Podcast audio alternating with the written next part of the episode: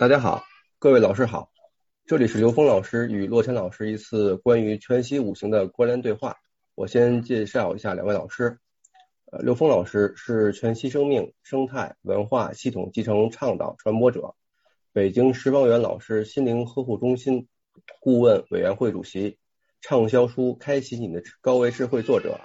近三十年来以求同尊异的基本理念。在所有有缘的智慧系统里面寻找相同的部分，以科学语境关联人类所有智慧系统，推动人类多元文化的和谐交响。洛谦老师是全息五行学研习与传播者，致力于探索运用五行的视角解读宇宙与人生，研究与应用涵盖人生哲理、心灵成长、文化、教育、健康等领域。下面请洛谦老师开麦，谢谢。好，刘峰老师好，大家好，很高兴参加今天的对话，得到这样一次提升的机会。呃，关于今天的交流内容呢，我尝试去聊一聊在全息五行的系统当中，高维如何对应三维，我们怎样用一个简单的方法、语境或系统去解读一切。在过去的很多年呢，我们进行了大量的研究和验证。但是在论证部分呢，也特别期待听一听刘峰老师的见解。在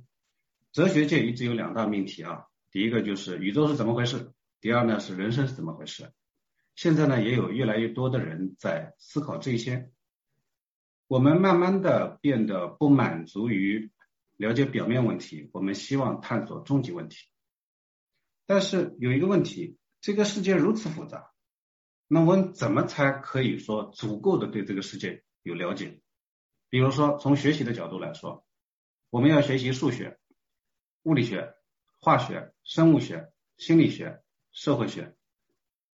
那么想想看，我们学的越来越多，比如说知识是力量，对吧？但是当我们学的越来越多，我们好像并没有觉得力量特别的增加，反而觉得好像迷茫的地方也挺多。那我们距离认知这个世界究竟还有多远？就是这样的各个复杂纷繁的学科进行堆砌，是否它就是我们认知世界的最好的方法？这是我们的思考。那么有没有一种极简的法则和角度视角，让我们去认知这个世界？好，那我们是中国人啊。我们中国的古人，我们的圣人们经常讲到两个字，叫做阴阳。他们讲到阴阳是这个宇宙的基本法则。那在我们的探索当中，我们就想，哎，阴阳是宇宙的基本法则，那是否阴阳可以完整解读这个世界？答案是可以的，但是呢，它会显得好像太抽象。对于我们老百姓来说，那我们就想，哎，阴阳可以解读宇宙，那怎么解读？我们就会去查阅相关的资料，去学习相关的系统。由于它过于的抽象，那我们呢，在过去的这些年呢，我们也继续探索。好，当我们遇到五行学啊，阴阳五行学，我们现在管它叫全息五行学，因为我们从现代的人的角度啊，发现它有这样的全息特性。然后我们就会发现，最抽象的阴阳好像得到了一些更加贴近我们生活的表达。啊，我们可以简单的聊一聊啊，就是如果说一个叫阳，一个叫阴啊，阳在上，阴在下，那我们回想回忆起太极图，阴阳是能够互相转化的，它不是两个东西，它是一个东西，它是事物的一体两面。那么一个阳一个阴，它怎么转化呢？阴阳我们发现它可以啊，在五行的系统当中，它可以继续分化为五行。从阴到阳的转化向上，这样上升，它是一个木在金木水火土当中木的过程。到了阳的顶点，代表火，然后再下降是金的过程。到了最低点，代表水，木火土金啊，木火金水，我们这样把它岔开。它其实就得到了一个波浪，一个曲线的过程。那么这样的话，好像我们就可以把阴阳进行分化了，好像会更详细一些。那么，呃，我们再举一个一年四季春夏秋冬的例子。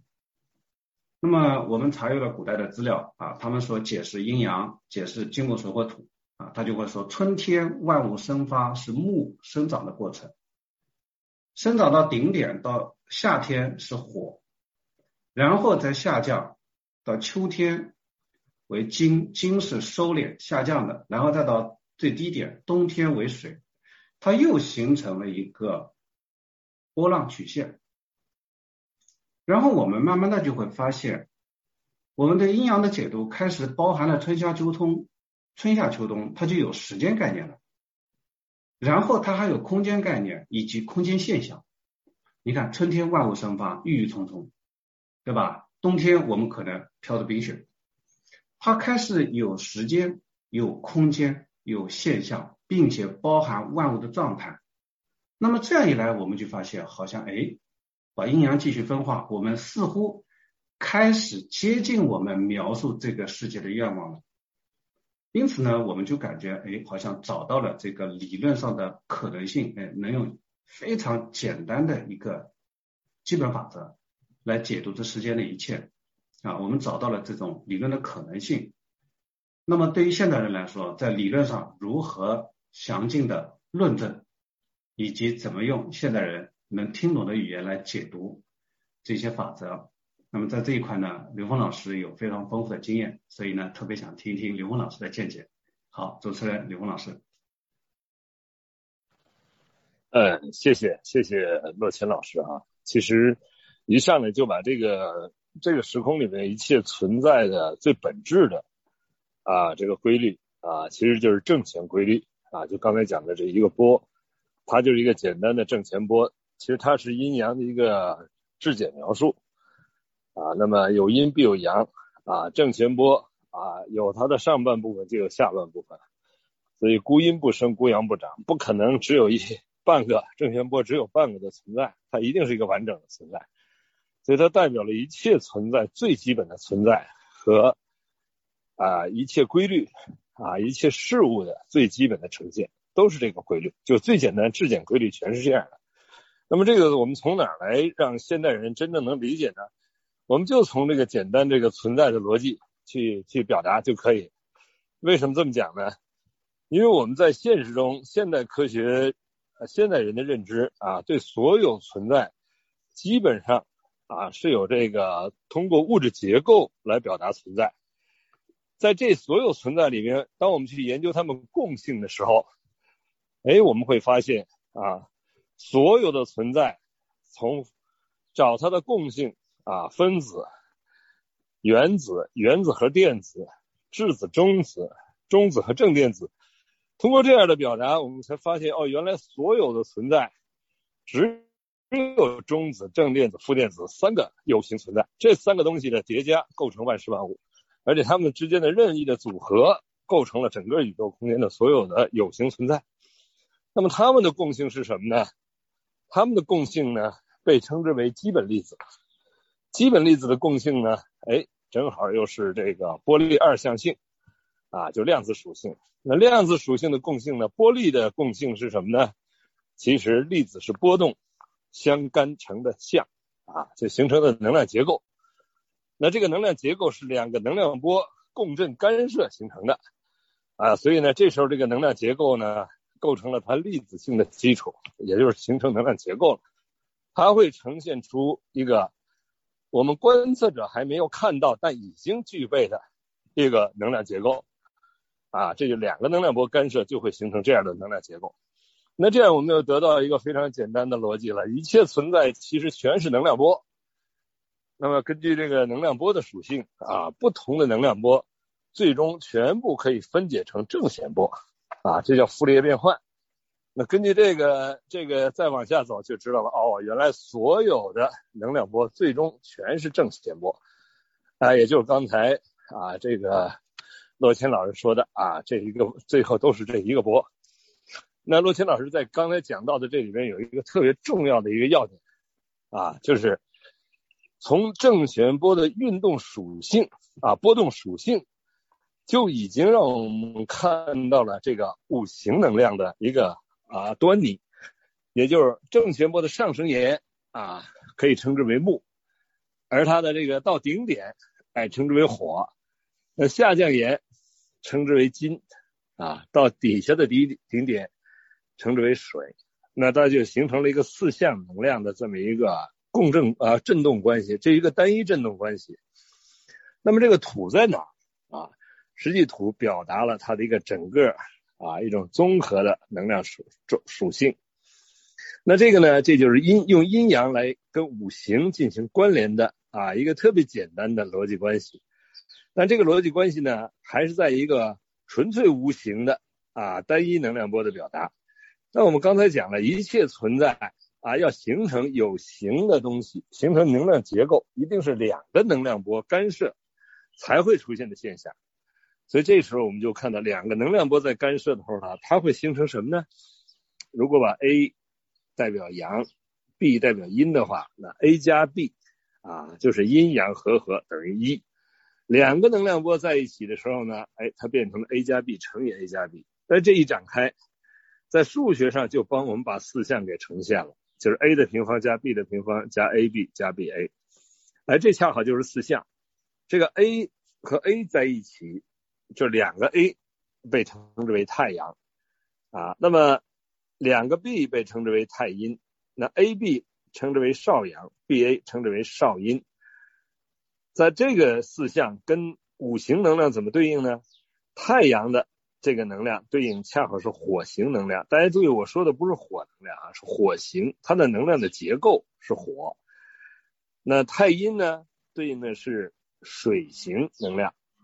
少阳呢，对应的是木型能量；少阴对应的是金型能量。它们的综合能量代表的是土，所以这样的话呢，两个能量波来解释五行，就把阴阳和五行的特征表达出来了。阴阳呢，它的特征是一个简单的质简的存在，就是正弦波。那五行就是两个能量波共振形成能量结构，也就是这个空间只要要开始有显化，开始有存在的时候，一定是两个能量波共振，它才可以开始。如果两个能量波没有共振的话，各走各的路，什么都发生不了。所以这个就变得很有意思了。啊，这个五行能量呢，其实是两个能量波共振五种空间振动状态，啊，这就构成五行了。那这个五行呢，啊，其实阴阳是存在于所有啊一切的存在的原因都是因阴阳而生，而一切存在的显化皆因五行而成，啊，所以这样就给了我们一个特别啊呃完整的一个逻辑上的一个结构，让我们知道。五行存在一定有能量的相互作用啊，这种而本体的能量的个体的本质啊，恰符都符合阴阳，这样能够把阴阳和五行的逻辑关系啊，把它建构起来。这个逻辑关系一旦建构起来以后，我们才知道，哎呀，这个中国的老祖宗太牛了，他把这个整个的这个这个宇宙空间的啊最基本的啊，从最简单的一个能量波的存在。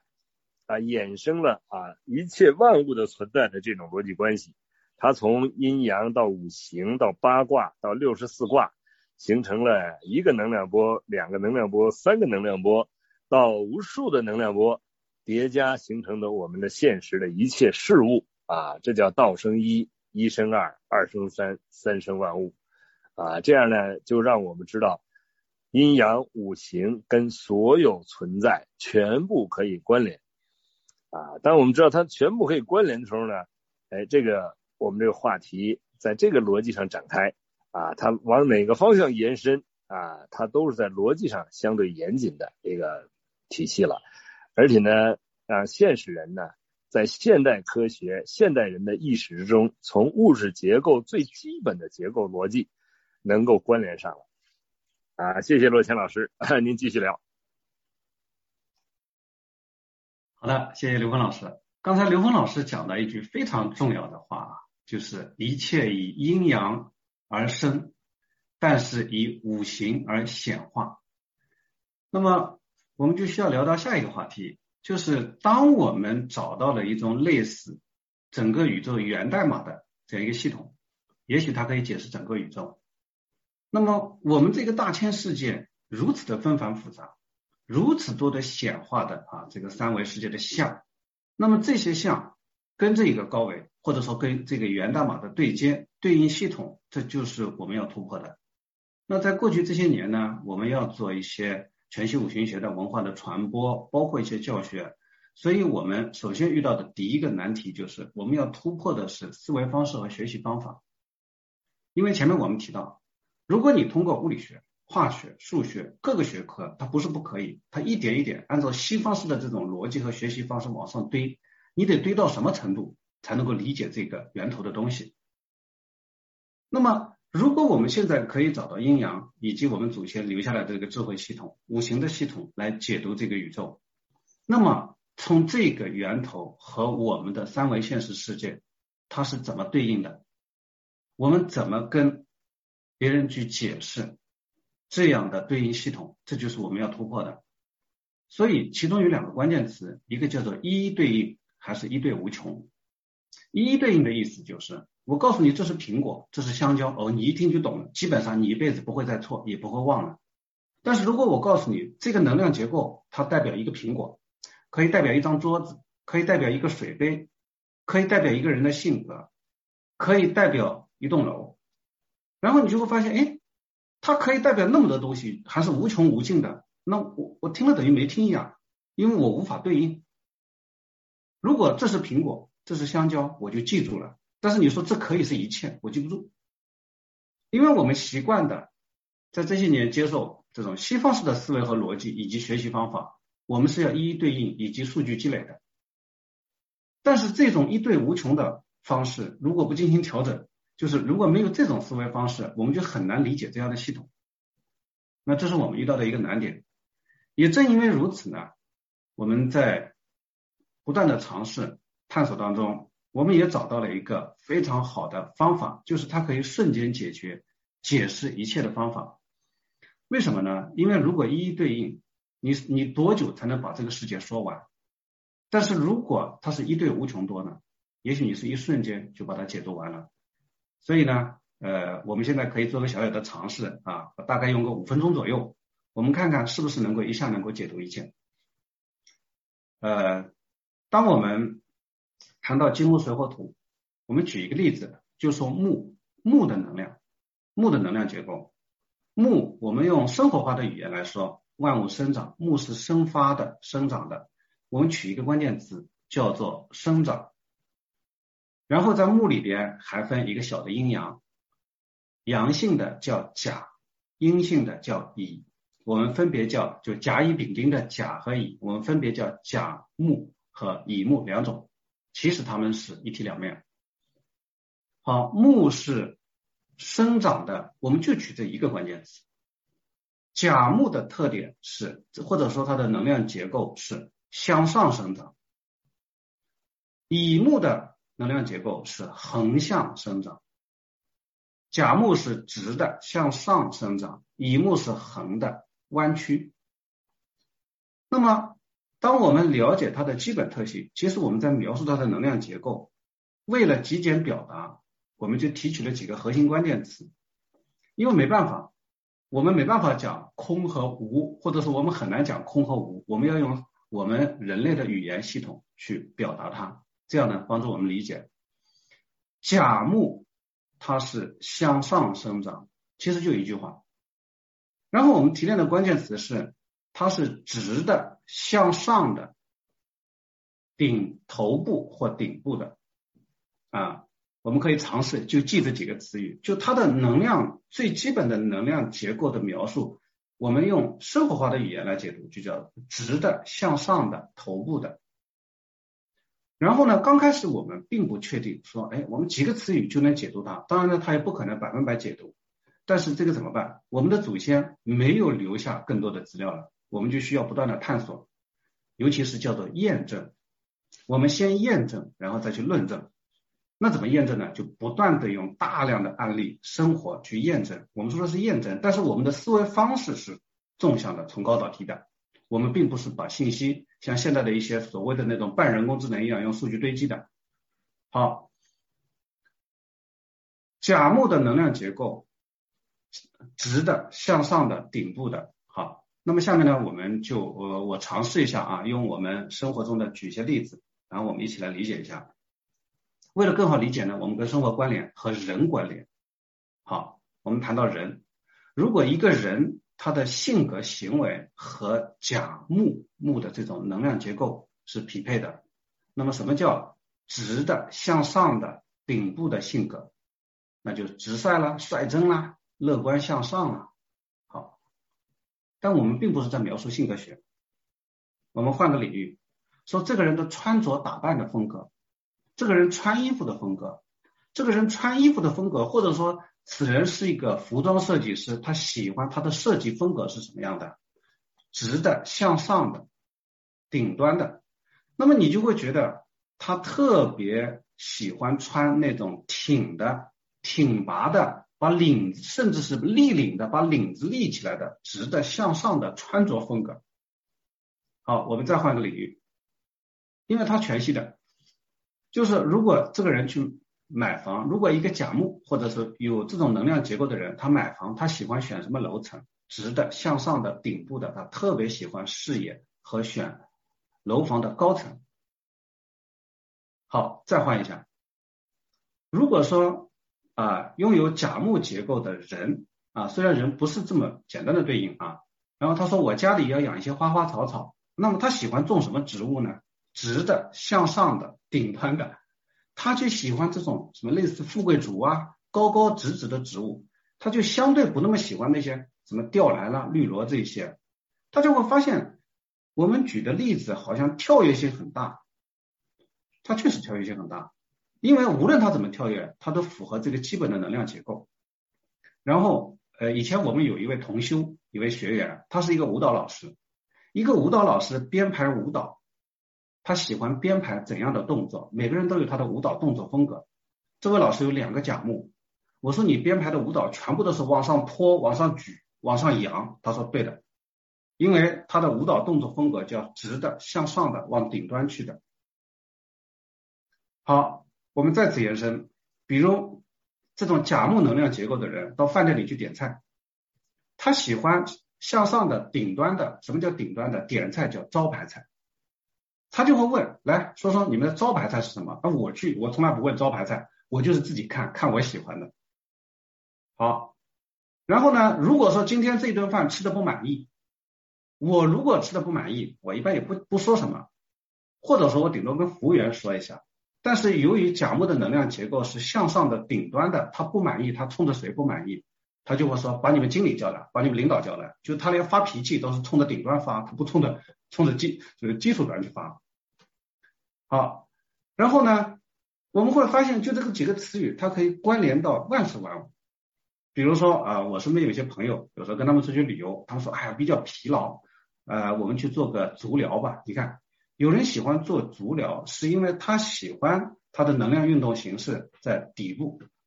但是我还有一些朋友，他去办了好几张卡，现在有的地方叫头疗，就按摩头部的，他特他说我特别喜欢按摩头部。是因为他习惯的能量结构，以及这个他就是在向上的顶端的，所以我们会发现，我们几乎就是用一个造句的方式，先提炼出一个核心的特征，然后再造句，就一次性一对万物叫一对无穷多，我们就好像能够解释很多的现象，并且我们经过无数次的验证，其实是很准确的。好，再稍微延展一下。比如说，我有一个朋友找到我，他说我最近企业遇到一些问题啊啊，我说是人人才方面的问题，他说是的，我说既然是人才方面的问题，我们有一个工具叫当下时间，我们打开当下的时间，发现是甲木的问题，甲木是向上的顶端的问题，请问是哪里的人才出了问题？我说是公司高层出现问题，为什么呢？顶端的叫公司高层的人才问题。就是说，它是可以举一反三的。好，比如说我们说形容形容一个人的思维方式，说这个人的思维方式是拥有甲木的能量结构，甲木是直的向上的顶端的，那么他就拥有顶端的思维。什么叫顶端思维？形而上的，啊形而上的啊理想愿景，我们通通常说高大上的，或者说喜欢啊天下大事高谈阔论，他的思维方式。好，我们最后举个例子，为了能够啊联系到古代，我们讲一个现代人不怎么遇到的例子，就比如说，我们会发现很有趣，古时候的军事家带兵打仗，有些人熟读兵书，但是他没有太多的实战经验，在西方人就就不大好理解，你都没打过仗，你怎么能带兵呢？但是你会发现古人有很多的方法和法门来制定作战策略，比如说。你看古人打仗特别讲究时间、空间。好，如果说我们回忆刚才，我们说木分阴阳，甲木的能量结构叫做直的、向上的、头部的、顶端的；乙木的能量特点叫弯曲的、横向的、弯曲的。那么，请问，如果此刻我要制定一个作战策略，你没有带兵打仗，就你没有带兵打仗的经验，但是。如果我们要制定一个作战策略，只是我起个卦，或者说我用当下的时间编码进行翻译，我得到一个能量结构和启示，叫做甲木。甲木的作战策略是什么？直的向上的头部的，这叫做斩首行动，这叫做从中间直接往前冲。如果我得到一个乙木，乙木是弯曲的，叫做迂回，叫做包围圈，叫做从后面绕过去。那么我们就会发现。就是在这些年的大量的验证当中，我们会发现最简单的这个能量结构，我们尝试用生活化的方式去提炼几个核心的关键词。当然呢，啊，为了讲解需要，我减少了关键词，但不多，一般不会超过五个到十个。我们就会发现这种能量结构我说不清楚，但是我用生活化的话可以接近它，就是接近它的结构。然后，由于它是一对无穷多的，它不是一一对应的，它可以代表这个，也可以代表那个。那么，我们用这样的似乎是联想的方式和一对无穷的展开方式，发现我们瞬间就把这个世界上的现象能够解释，并且验证完了之后，准确度是非常高的。其实理论上不存在准确度的问题，因为它就是这个世界的源代码。那么我们刚才只是讲了。木火土金水当中的木，并且只讲了半个，也就是说，我们似乎可以用五分钟的时间，能够把这个宇宙的百分之十的信息给他说清楚，或者说能够关联上。因此，这一种思维方式啊，就是说生活现象如此的复杂，但是我们有希望用最本源的能量结构能够解读它。能量结构又如此简单，所以作为传播啊，比如说我们做课程教学需要，我们一直在寻找这种关联方式。那我自己大概在四五年前，呃，就看过刘峰老师的书啊，就开启你的高维智慧。当时我就意识到，这种表达方式是否就是高维和三维的这种直接对应，然后呢，又可以相对细致的说明它的对应方式，并且可以复制啊。他人可以学习这样的思维结构。好，呃，下面呃，刘峰老师啊，听听你的见解。呃，谢谢乐谦老师。其实这个刚才乐谦老师用这个甲木这么一个案例啊，来解释了一下一对无穷的这种逻辑关系啊，这其实就代表了一种全息属性。那我们刚才呃，我们是从纯逻辑哈，已经啊论述到这个问题，就是说。一切的存在啊，这个宇宙空间一切的存在就是正弦波啊，就借用正弦波来描述，也就借用阴阳啊。它另外它还跟另外一个系统能够高度关联，就是佛学系统啊。这个佛学系统这个这个正弦波呢，就是一念啊。那么那么这个佛学系统讲到的一切的存在的原因是执念，也就是两个能量波同频干涉。那在现实的这个科学里面，把这又叫能量的纠缠啊，所以所有的存在都是因为能量的一种相互的作用啊。那从这个逻辑去理解，先从法理上啊，全部把它连通了。那至于用这个逻辑去连接什么样的现象，那当然了，你像一切存在、一切的事和物、一切信息关联，全是这样的，从一个正弦波到两个正弦波就开始起始的话。啊，那这个逻辑啊就很简单了，啊，而这个逻辑的特点，它是建构在所有人的公知体系上，几乎所有人嘛，就是一般人嘛，这个在现实之中啊，这个学过算术、几何、代数啊，基本上对这个逻辑系统学过基本的物质结构，对这个逻辑系统，它基本上它是接纳的啊，所以站在这个逻辑的体系上再去看刚才啊洛钦老师讲到的啊一个甲木的这种对应关系，你看刚才有一个特别有意思的这个表达。啊，就是关于甲，关于木，啊，它也有甲木和乙木。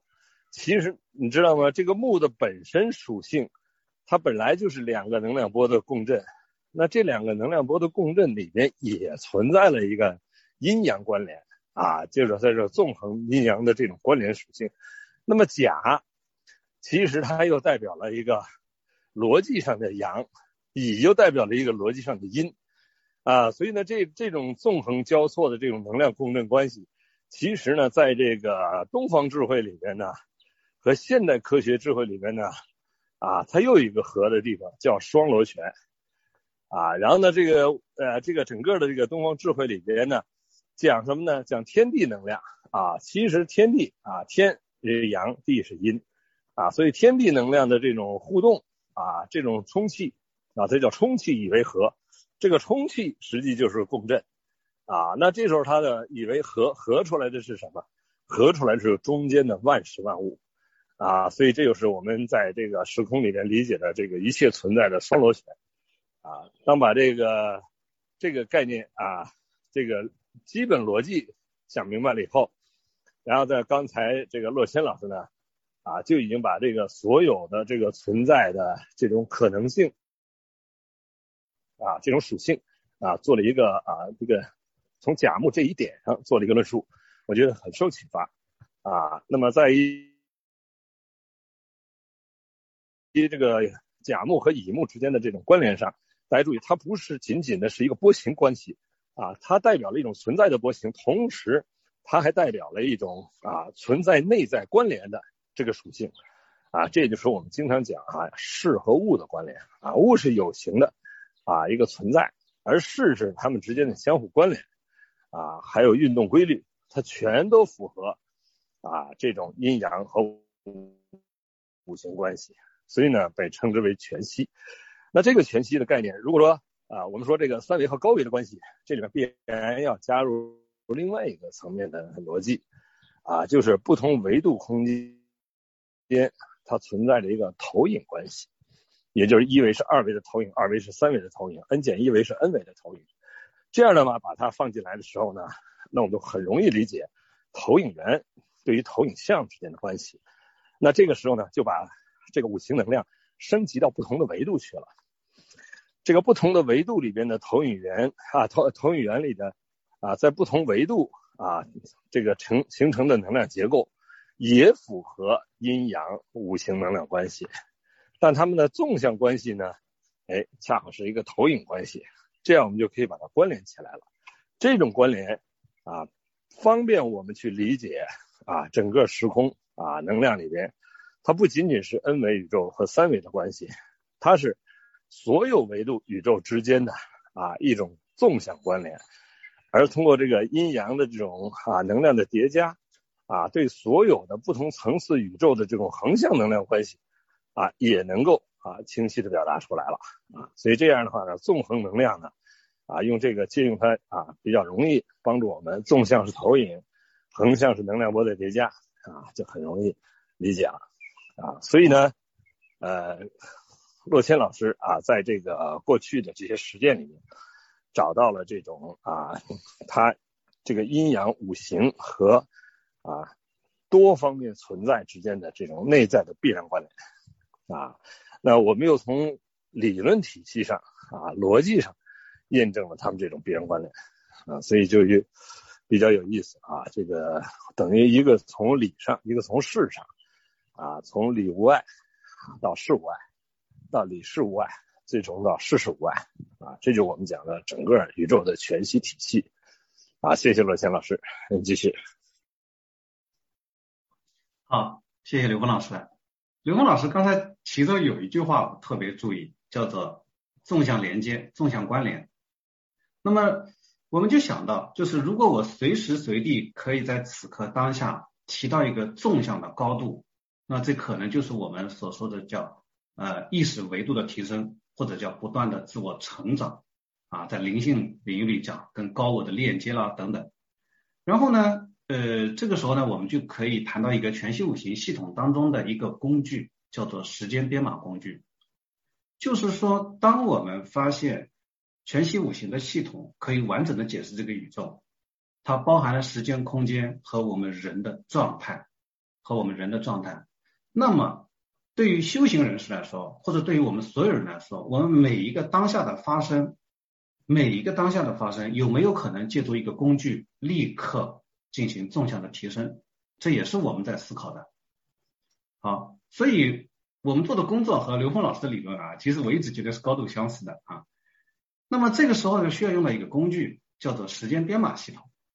什么意思呢？就比如说啊，今天此刻我们正在聊天，今天用五行的代码来进行编码，叫做辛丑年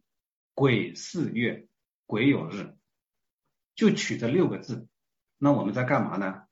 癸这个字叫神秘的、看不见的；辛这个字叫做核心的逻辑。我们正在讨论一个神秘的、看不见的规律和一个神秘的啊核心的核心的原理。当然呢，这个时间段如果另一个人来解读，它是不一样的，因为他的境遇跟我们不一样。所以我们可以随时随地取当下的时间，然后用五行的系统进行编码，它就会得到一串五行代码：甲乙丙丁子丑寅卯这样的代码。而由于我们刚才讲到。这种代码，我们跟生活已经进行全息的对接啊，在这一块我们的同学们已经做得非常的熟练，所以他们有一个独特的觉知系统，或者独特的纵向提升系统，就是任何一件事情的发生，我们都可以关联到当下的这个纵向提升。怎么说呢？比如说啊，比如说此刻有人在骂我啊，这个事情可能不愉快。但是这个人骂的对不对？他有没有道理？我要不要跟他对骂？这件事情不是那么的重要，重要的是他骂我这件事情的现象啊。按刘峰老师理论，他是一个投影源投出来的像，这是一个像，你在像上折腾，效果没没什么用。好，然后我们通过当下的时间编码就可以发现，此刻他跟我观点上有对立，其实是因为当下的时间编码拉出来一看。也许是金和木的两种能量结构的矛盾，它是一个两种能量结构的矛盾。如果这种结构的矛盾不解决，下一次就换成另一种矛盾。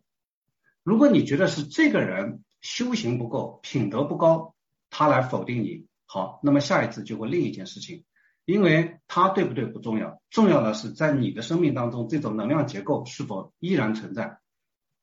如果这种结构没有改变，那么以后还会有另外的矛盾呈现，换了一个人，换了一个事。那么这样的话，就使得我们任何一件事情的发生，我们能够提到一个最源头的角度来看待它。然后呢，再举个例子，比如说你在公司跟公司的领导闹得不愉快，你陷入这件事情当中去找人评评理，说领导对不对啊？去劳动局告他，这些意义不大，因为这是一个投影的像。然后我们就会发现，在五行的能量结构当中，公司的领导和你家里的你的丈夫，和你公司的客户，和你平时面对的客户，和好多相关的东西是全息对应的。大家就会发现生活中有个有趣的现象，就是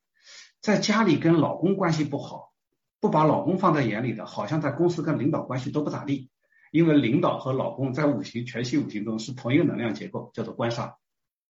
那么这样的话，我们就不会局限于事物的表面，我们就不会局限在当下发生的这件事情，然后呢，沉浸在这个事情当中。那么我们随时随地可以从事情的背后翻译成源头那个代码。如果你能看到这个东西，然后你始终有一种头脑清晰的感觉，有一种清明的感觉，那么呃这个。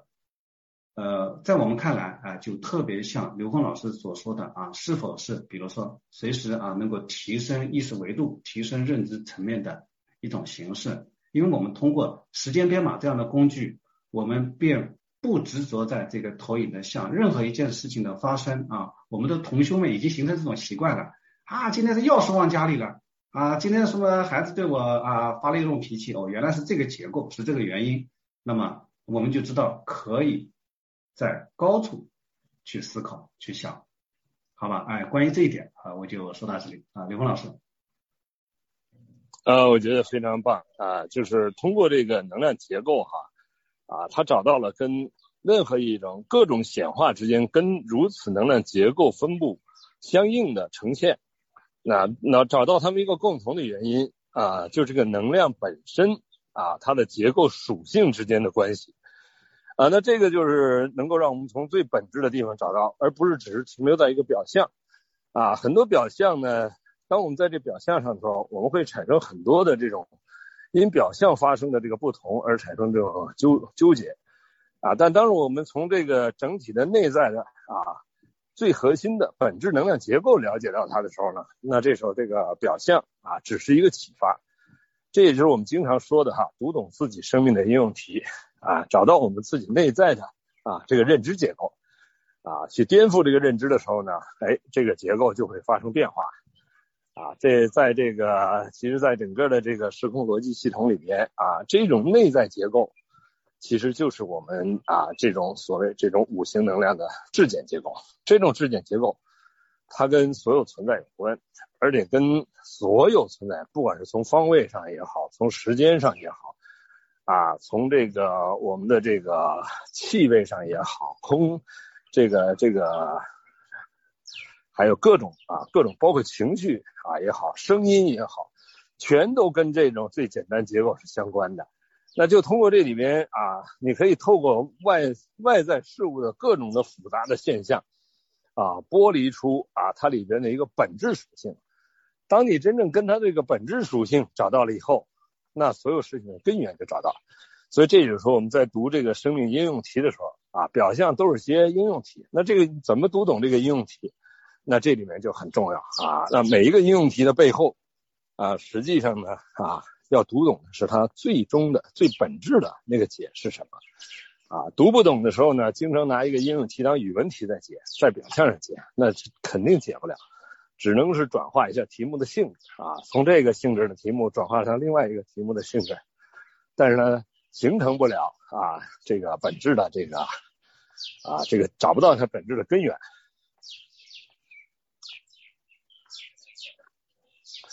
好，那个罗谦老师。哎，好的，刘文老师。好，那关于今天的交流呢，呃，最后一个最后一小段啊，我们就简单的谈一谈全息五行这个系统啊，我们目前呃所涉及的一些应用范围的举例啊，因为它的全息性，实际上刘峰老师在不同的呃。讲话当中也经常谈到，比如说健康领域啊，比如说教育，比如说身心成长等等。那么对于在全息五行系统当中，我们中国人都知道中医，而且学中医的人都知道《黄帝内经》。《黄帝内经》开篇讲的就是金木水火土，它是以五行能量结构，以这个理论基础延伸出来的一门在生活中的应用。那么，所以像我们。能够熟知这个系统啊，了解全息五行系统的同修们，他们对于疾病的认知就很不一样。因为在我们看来，疾病是啊五行能量的一种平衡出了问题啊。比如说，我的身体非常湿寒，那么这个对应的能量可能倾向于水的能量，或者是多种能量的互相的影响。然后，那么我们怎么应对它呢？因为五行当中有相生相克，有阴阳转化。那么水如果过重，我们可以在春天是木生发的，水生木，我们可以在春天通过木，木代表运动，对吧？我们可以通过运动生发的方式去缓解它。我们也可以在夏天用啊，比如艾灸啊，用各种各样的方式去进行对应。那么大家就会发现，中医是全息的。中医有时间的概念，有空间的概念，它有这种多维的概念，而不仅仅是一个解决一个表现的现象。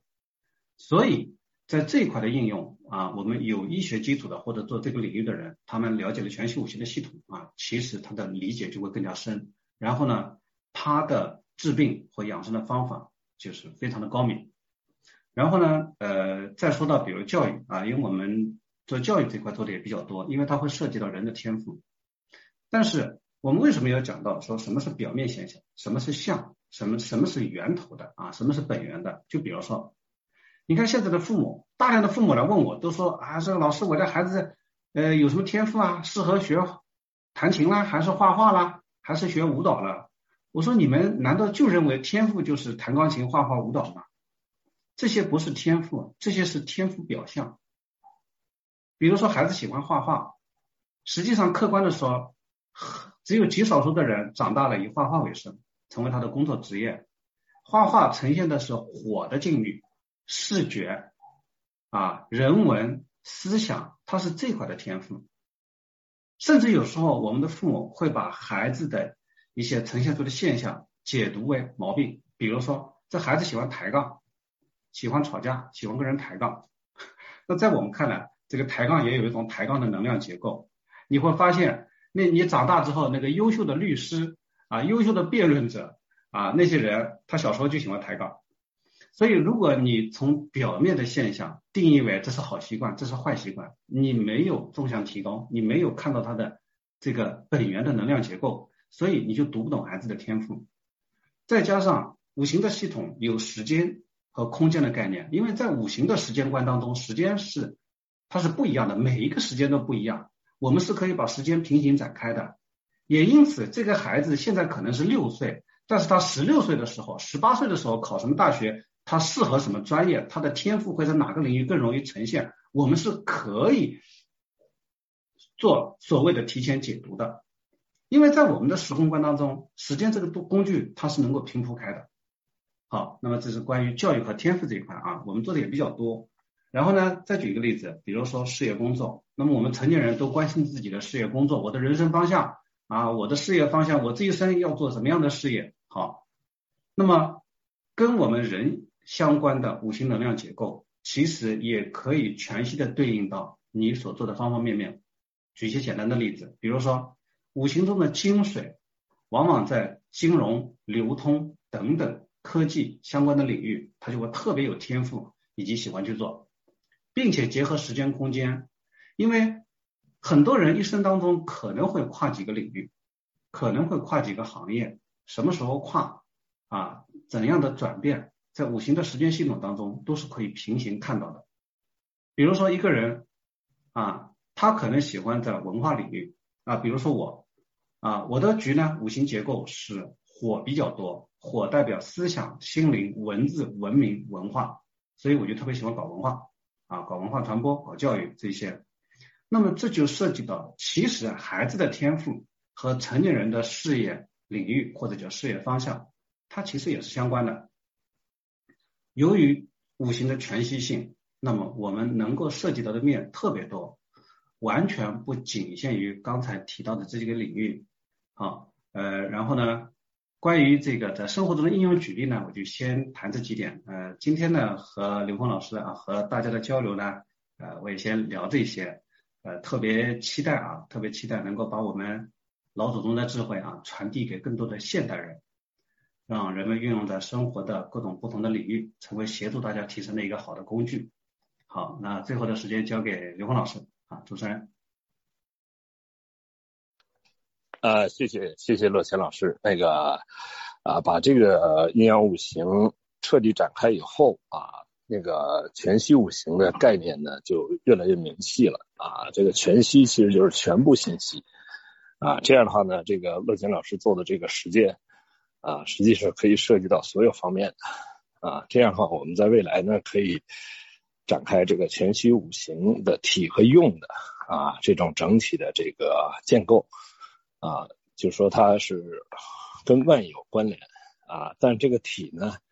又是一个啊无形无相的啊，这样呢就是讲的空性啊，空性不是没有，是万有啊，所以呢，只是它不止于有。但是在任何一种有的显化呢，它都是自由啊，所以这样啊，就能够把东方智慧的本体。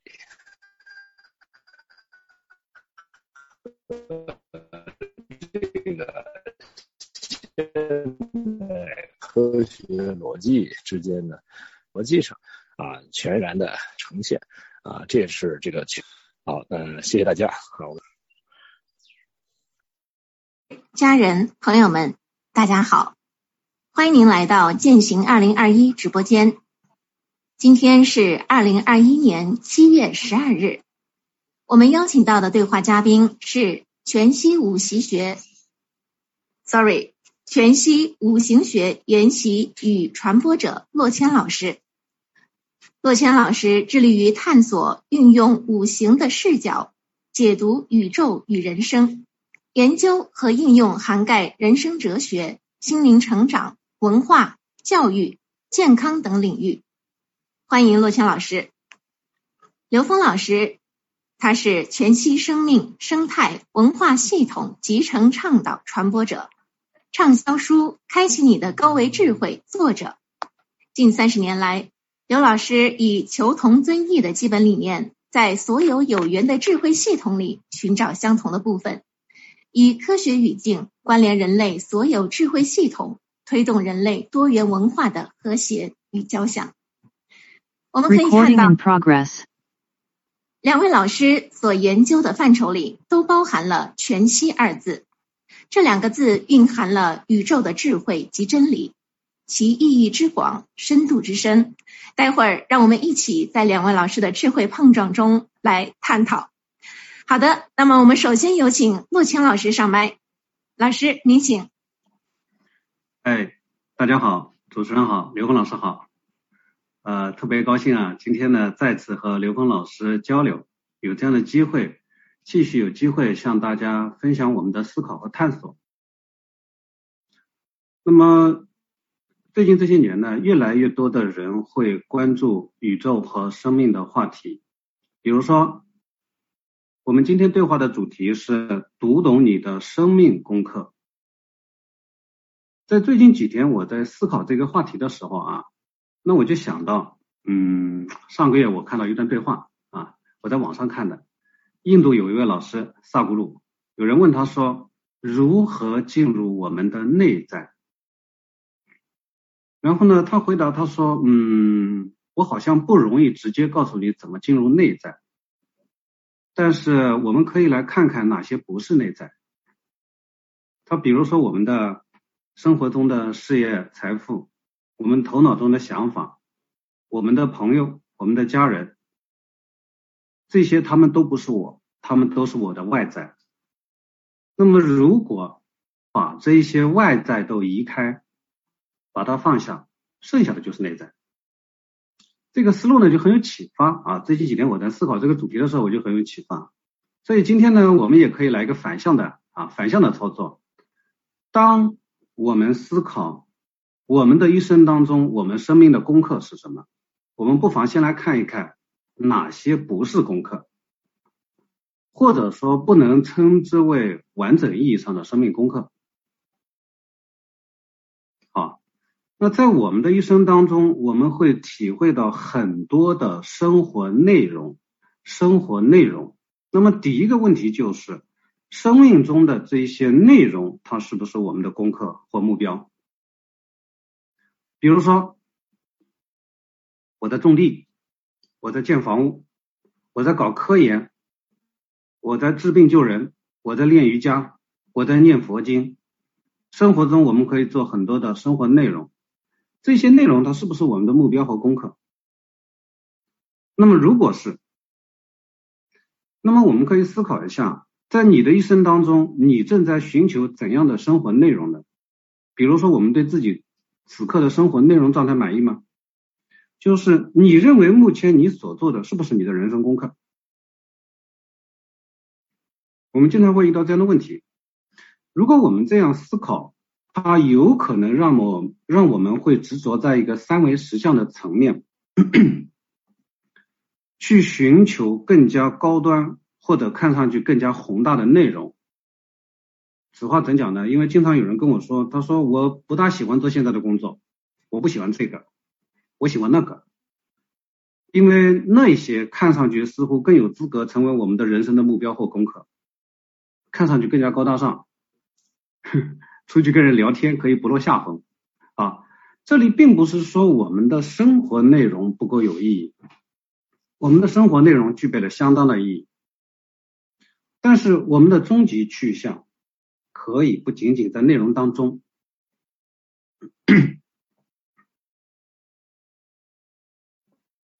然后在近些年当中，我自己有机会和很多的朋友交流，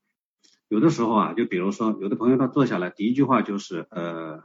我们修行之人。这我一听修行之人，我就有点觉得这个话题有点沉重。呃，怎么交流呢？就是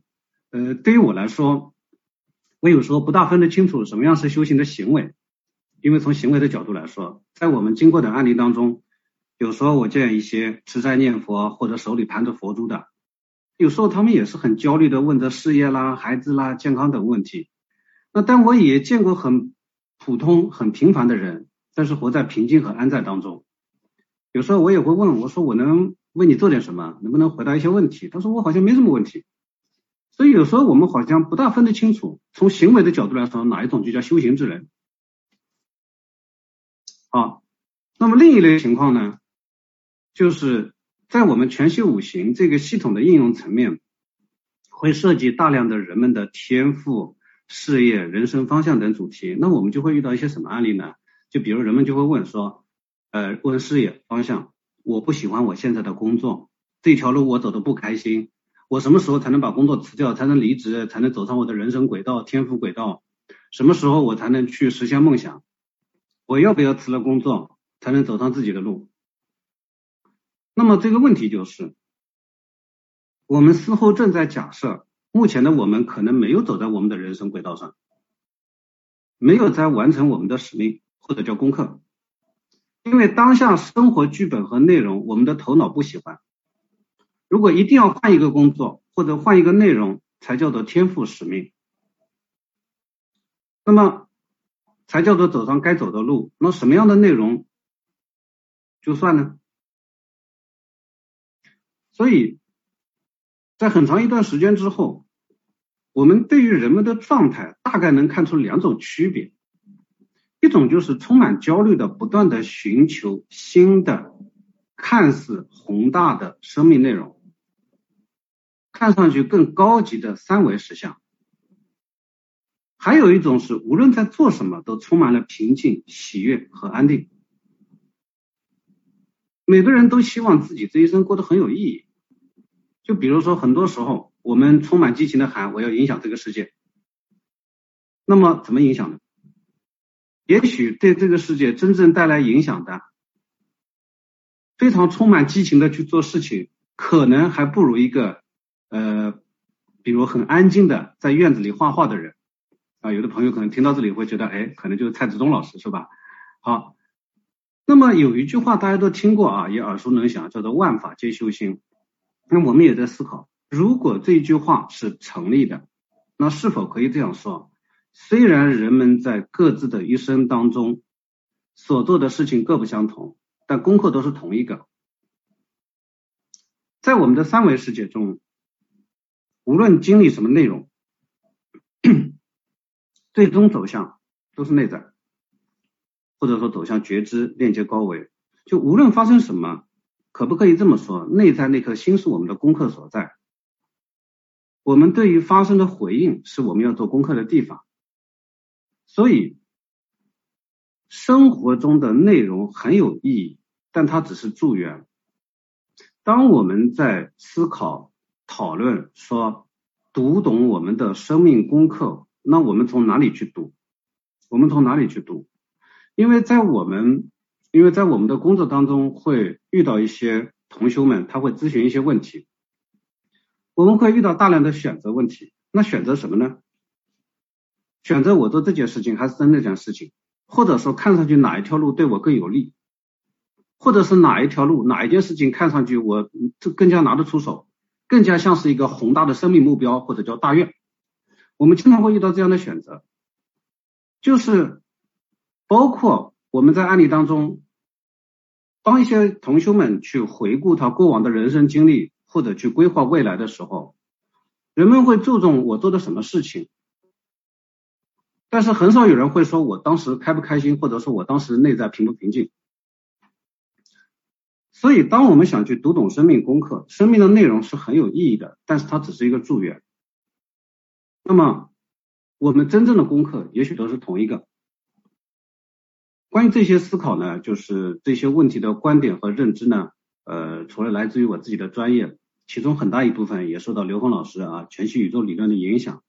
所以呢，开篇，嗯，我先聊一会儿，就在这里呢，也特别想听听刘峰老师的见解，好吧？那我就先说这些啊，主持人刘峰老师。呃，谢谢乐清老师。其实今天一开篇讲到了一个关于生命功课的这个话题，呃，不是所有的人一下就能接受这样的话题啊，因为呢啊，这好像是要把我们的这个生命格式化到一种机械的状态里面啊，去啊去了解所谓的生命功课。嗯。呃很有意思啊！前大前天啊，有一个啊，在藏地啊和现实中啊做公益做的非常有成就的一个朋友啊，那他呢是，他是一个把宗教和真理啊能够区分开的人啊，他很有智慧啊，很多这个呃这个一些师傅哈。见到他和他的师傅的时候啊，多少都有一点啊，有一点头疼，因为什么呢？他们是很极具挑战式的啊，就是他可以从你的任何话题里面去啊，去直接抓出一些点啊，来提出一些啊非常单刀直入的问题，让对方啊招架起来，确实有些啊有一定有一定难度哈。哎，那天我们正好，我跟他是十点半见面，我们大概聊到十二点啊。我们在一起交流的时候啊，那其实他讲到做的这些事情，我当时啊直接就问了一个问题，就是今天我要说的是，人为什么要做事啊？很多人问呢，都在问事啊，但是为什么做事这件事儿，是否能够啊真正想透？呃，那他说你这是个好问题啊。他说：“确实，他认为啊，不同的人给出的这个答案呢，差异性特别大啊。那当然，这种差异我们都很了解哈。这个，嗯，其实你让他仔细想一想，他为什么做事儿，他也能说出来。但是，不同的人说出来的差异性特别的大啊。那么，大家普遍认为，有一些人呢，就到了一定境界以后呢，认为呢，这个做事是有利于这个世界的。”啊，有一有利有利于这个呃大众的啊，有一有利于这个人的生命觉醒的等等，能够提出很多这些啊，能够帮助这个世界啊更美好。那么这件事情呢啊，在我们这个时空里面呢，不同回答啊，如果一个能够真正理解到最本质的点。那我又反问了一句：生命的意义是什么？啊，那当然有人直接就可以说，生命本来就没有意义啊，意义是强强加给这个我们生命的啊一个说法，啊，这个逻辑也对啊，因为所有的东西你说出来的其实就是一个说法，那那个说法，那我们就看哪一个说法在当下能够有作用啊，让你那个当下的生命状态啊，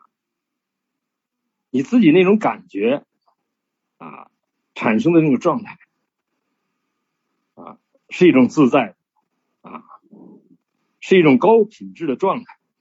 啊。当然，对高品质的人来讲，这个这个状态来讲，这个不同人这个解读也不一样啊。所以呢，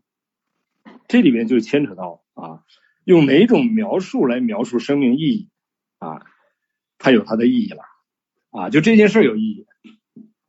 不同的宗教对生命意义有他自己的描述。那当相信这个宗教系统的时候，相信这个宗教系统确实给人自己当下能够带来这种自在喜悦啊，这种发自内心的内在的这种啊高品质一种生命觉觉受的时候，哎，他可能能够体验到这种意义。所以在宗教系统里边的意义啊，它描述虽然不同，但是呢，如果你真正通晓了了解它这个背后的时候，你才知道啊，它在当下起到了一个啊一种极致的一种美好的一种状态。它不是过去，不是未来，不是刚才，不是一会儿，因为过去、未来、刚才、一会儿，在很多这个系统里边，其实它用不同的方式去表示啊，让人们超越这种有限的觉知。那我们用科学来表达它一下呢，就简单了啊，因为呢，三维空间时间是常量，在这个认知的条件之下，人们建构了一套完整的三维的逻辑系统，在这个逻辑系统里边，人们跳不出去。而当你能够在这个超越这个三维逻辑系统的时候，你才发现时间完全可以成为变量。你在每一个当下，你都可以跟内在更完圆圆满的啊系统产生关联。那就发现哦，原来可以有一个方法，有一个描述，让我们去试图去悟出这个啊生命的意义，而它能够回归到那个当下。至于能够让这个当下产生效果，那不同的啊法门。不同的系统都有着它无比殊胜的描描述和表达的方式。大家注意，我只在强调是描述和表达的方式。那这里面有另外一个表表达，只要是描述和表达，就不是它本质啊。只要是它描述和表达，所以道理不是道啊，就像物理不是物啊。就像所谓言言语断道啊，就像释迦牟尼佛说啊，我讲讲佛讲了这么多年啊，谁说我讲的是佛，谁就是谤佛啊。哎，这句话如果不理解的话呢，觉得这句话好像也没什么意义，听不懂啊。你你既然你在表达这个东西啊，你在描述这个东西，但你又说你描述的不是它啊，人们就告诉大家那是职业的手啊，你要去看到那个月亮啊，他的手跟月亮之间是有距离的，那个月亮是要你自己看到的，等等等等。啊，所以我就是说啊，我们用的是一种表达，包括生命功课，这是一种表达。如果我们执着在这种表达的时候呢，我们可能陷入在这种表达一种机械性的理解上。但如果能超越这个表达，你从这个表达里面去悟出它背后的啊那个意义的时候，哎，这个时候可能你能从这种跟你特别适应的、适合的表达里边得到启发。可能啊，我们只能说可能。啊，所以在这个可能的表达过程之中呢，哎，这样我就接上了刚才啊洛谦老师讲到的关于进入内在啊，我们都说进入内在啊，我觉得这个洛谦老师刚才总结了一个特别特别妙的啊，这是呃这个啊 是是谁来着？我刚才说是，我没没没有我我没没有记住哈，刚才说就是一位大师说的哈，就是说把那个你认为。啊，不是内在的东西给它啊摘出去，我觉得这一个排除法啊。当我们排除、排除、排除，发现中没有东西是内在，只要你说出来，就没有东西是内在。你发现有显化的东西啊，你也会发现你还有更深的内在啊。你只要说出来，它就不是那个根本的内在。你你只要能描述它。哎，这个这个排除法可以让我们不断的排除，不断的精进，不断的去排除掉那个我们认为的啊所谓的内在。这个我们用了一句话：一切呈现投影成，所有的呈现全是投影的像，所有的东西都是假的。你在任何一个层次上，你把某一种存在当真，就叫二。当你知道所有的存在，包括你内在的那些显化的东西，全是假的的时候，你就挂。这个是一个很有意思的话题了，就是你可以，你可以逻辑上的去帮助我们去理解不执于中间任何的图像、觉受和功能的重要性，它能让你持续的去借假修真啊，所以这个排除法呢，可以让我们持续精进。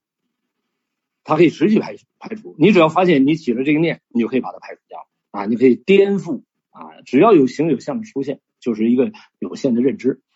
它不管是用功能的形式出现，还是觉受的形式出现，还是图像的形式出现，但是很有意思的是，我们特别容易执着在超越我们现实有限、眼耳鼻舌身有限的存在那种更高一个层面的那些觉受功能和图像，因为他们确实比现实的我们有限存在的境界要高了。但你如果执，你就被那个限制了啊！所以这也是我们讲到的这个这个妙法哈，实际背后讲的什么？修无止境，没有止境，它叫恩趋于无穷大，它没有说到十一维啊，还是到一百维，还是到一千维，它是叫 n 趋于无穷大。哎，这就给了我们一个持续跟我们的内在，那持续跟内在关联的意义在哪呢？在当下。就你那个当下，你永远不会被任何中间层次的认知所障碍，不会的啊。那我们这就回归到了啊，我们讲的生命功课啊是什么意思了啊？如果我们真正知道这个生命功课是什么意思，那我们也知道我们为什么做事儿了啊。当你知道为什么做事的时候呢，哎，然后你就通过做事儿里面去发现哦，做事儿跟我们的生命功课有关联，但这里面呢要有一个描述。啊，我们做事的意义是什么？啊，因为你做事你不找到它的意义的时候啊，其实有的时候啊，它会服于某种啊过于虚幻的状态啊，所以它一定跟当下是关联的上的。那怎么关联上的呢？啊，我们也是在不同的智慧系统里边找到了共性啊，突然用这个科学语境一连接，发现哦。原来我们所有的存在，最简单的存在，实际是我们的一念，而这一念呢，就是一个正弦波，而这个正弦波呢，在宇宙中是最简单的存在。那这最简单的存在，在整个宇宙空间里面是没有障碍的，啊，是自由的。但当你开始执它的时候，就产生了能量波的相互作用，就想形成了一个相对的结构，产生分别的结构。你不执念的时候所有念之间是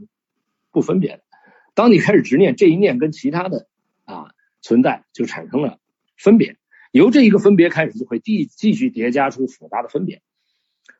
那这个分别就是我们通透无分别的跟我们圆满智慧之间关联的障碍。哦，这这一下就找到了原来我们的执念啊，因执念而产生的认知啊，内在认知，你不管它存在在几个维哪哪个维度。只要在那个维度上有了执着，我们在那个维度上就形成了跟我们通透智慧之间的一种障碍啊。那这个障碍呢，就变成了啊，我们跟通透智慧之间的啊连接的啊啊这种这种啊阻塞。就像我拿纸挡在我眼前的时候，就看不到三维了。我更高一维度的智慧，我就没法得到。我执着在三维的时候，我就得不到更高一个境界的更高维度的。我执着在任何中间维度上，那个维度再高一个维度的，完全就没有办法关联了。所以这个时候我们就知道，其实修炼做的事儿就三个字：修去杂念啊。那这个事情，它这个杂念是什么？杂念是由我们认知啊，这个认知投影到这个空间里面，形成我们现实的一切的人事物。所以我们知道，一切人事物都跟我们的认知相关啊。那好了，那我们在现实中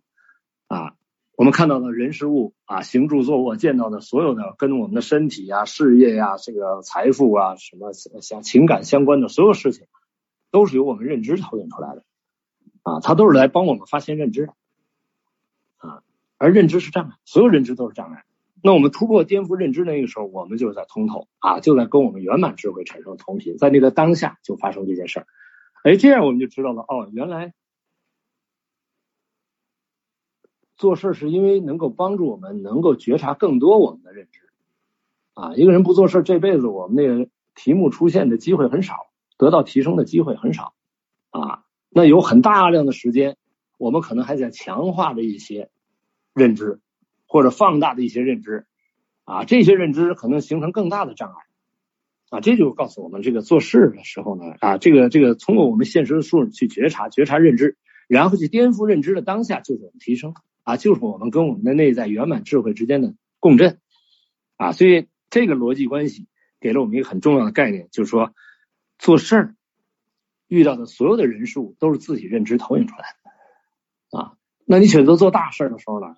给你提的这个要求就不一样了，他必须要求你的方方面面，你必须得圆满，你不圆满，他一定出点什么事儿，让你这事儿做不成啊。所以这个时候你就会发现，你生活中。你的行住坐卧的所有方面都变成你的功课了啊，所以这样的话呢，我们就了解了，从这个角度来了解我们说的生命功课意味着什么，也就话就出来了。生命功课啊，包括包含了所有的生活内容啊。但是这个呢，一个没有没有真正觉醒的时候呢，他只是按照一个有限的认知在面对这些事儿啊。就像刚才若谦老师说的啊，大家总是要找到一个更大的意义，而这个意义呢，如果是横向去找呢，它永远无止境啊。你说你挣个一百万啊，有意义了吗？他觉得一千万可能更有意义，挣到一千万，他觉得挣到一个亿的更有意义。所以在横向，你永远能找到所谓更大的意义。如果按照这个逻辑，其实我们这个生生命哈，你在我们就说一维空间是一条线，你在这条线上啊，你用你的一生都抓不完这条线上的信息，因为它是从负无穷到正无穷。但这条线线外一点，你永远无法企及啊。这个这条线就是我们的认知障碍。那我们说好，那我们提升一维啊，在这条面这个面上，我告诉你，一个面上的信息，我们一辈子都抓不完。但如果执着在这个面，这面外面一点，你也永远永远无法企及。就这个自由度就被我们执着的中间层次的那个认知障碍了，所以我们在三维空间里，我们拼命创造繁荣，拼命创造在三维空间的成功。那我们稍微提升一维，就完全超越它了。就像人和蚂蚁的差异，就是一个优秀的蚂蚁，一个有智慧的蚂蚁，跟人是没法比的。我们人也看不出蚂蚁有多大的智慧，其实就是这么简单。所以在更大的时空格局里，可以让我们在这个时空里，你在任何境界上，你都有继续提升的空间。仅此而已，它是发生在当下啊，所以这样的话呢，我们就知道哦，生命功课和终极目标很重要。如果终极目标是建立在某一个维度上，在这一个维度上啊，你的终极目标再怎么样，再高远啊，其实，在只要升一个维度，它就完全没有意义了，就等于零了。因为平面里有无穷多个线，三维里有无穷多个面啊，所以在这个逻辑系统里边，我们就会啊，才了解人类的各个。智慧系统，它指向的到底是什么？它绝对不是在某一个维度上的无限拓展，它一定是在终极的整个宇宙的啊圆满。那只有 n 为 n 趋无穷大，才能符合它这个啊表达的一个啊圆满。它既符合无上正等正觉，又符合无极，又符合唯一啊。所以从这个角度来啊回过来谈刚才啊这个洛谦老师讲到的啊这几个啊这几个点，我觉得点到点特别重要。那这里面又强强调一个修修行之人，那这个关键看一个觉觉醒的生命，一个觉悟的人啊，就对生命的意义，对他生命啊真正觉醒了，对生命这个觉醒包包括几个方面，第一，就对整个宇宙空间能量啊存在或者存在啊它内在的关联，他了然，这叫格物，这个物已经不是一个简单的我们在三维空间看到的物，它代表的是整个空间的。整个宇宙空间的所有的事物的结构，这叫格物。他知道这个结构所承载的信息的内在关联，这叫致知。同时他知道啊，他生命是要彻底的圆满，这叫正心啊，这叫成啊，不是啊，他知道他的生命只跟这件事有关啊，持续圆满有关，这叫啊诚意。而他知道他的目标是彻底的圆满，这叫正心，这叫悟。这这叫彻悟。有些人悟呢，他悟到一定程度，他只是悟，他没有彻悟的时候，就像读一道题，他只读懂了一部分啊。那这个呢，也也就出现了很多中间层次的解释啊。没有关系啊，你按照这个解释，你继续用我们自己去悟出这个解释的彻底啊圆满的那个关联是怎么关联上就可以了。我们不不需要去评判啊谁是否彻悟了啊。那个所有投影出没彻悟的人，都是给了你机会，按照他的逻辑去彻悟的。啊，这种机会而已啊，我们但是我们容易去评价啊，这个人到底彻悟没有？那个人彻悟没有？你没有彻悟，你根本投影不出彻悟的人。很简单，你要看到大大大量的人是没彻悟的，只说明一件事，自己没有彻悟。如果你能看到这些人，他们只是在给我们提出一些题目，让我们彻悟，OK，这件事简单了。所以这个时空里面没有一件事不是修行啊。所以如果真正理解到什么是修行人，没有一个人不是修行人。这在什么人？在一个觉醒的生命的眼里，他看没有一个人不是修行人啊。他没有全完全然觉醒的时候，他看着啊，好像谁都不像是一个真正的修行人啊，好像都是在某些中间层次迷信的啊。所以这个呢，也是啊，只跟自己有关，跟别人没有关系哈啊。觉醒的生命啊，无事不是修行啊。那这个问谁呢？不是去要求任何人啊，你你觉醒了吗？你没觉醒，我告诉你，你所有的事情都是在修行。其实这句话是说给自己的。如果我们能把这句话不断的提醒自己，哎，这件事情圆满了啊，你就会投影出越来越多的修行人啊，你会发现这个世界上怎么全是修行人啊？然后这些修行人都是来帮自己修行的啊，来全是来帮自己修，因为什么？他帮我们提出了不同层次的修行的题目，他给你出一半，他告诉你这个题目做到后边你自己做吧。哎，这个这件事情，哎，这就是读懂生命功课，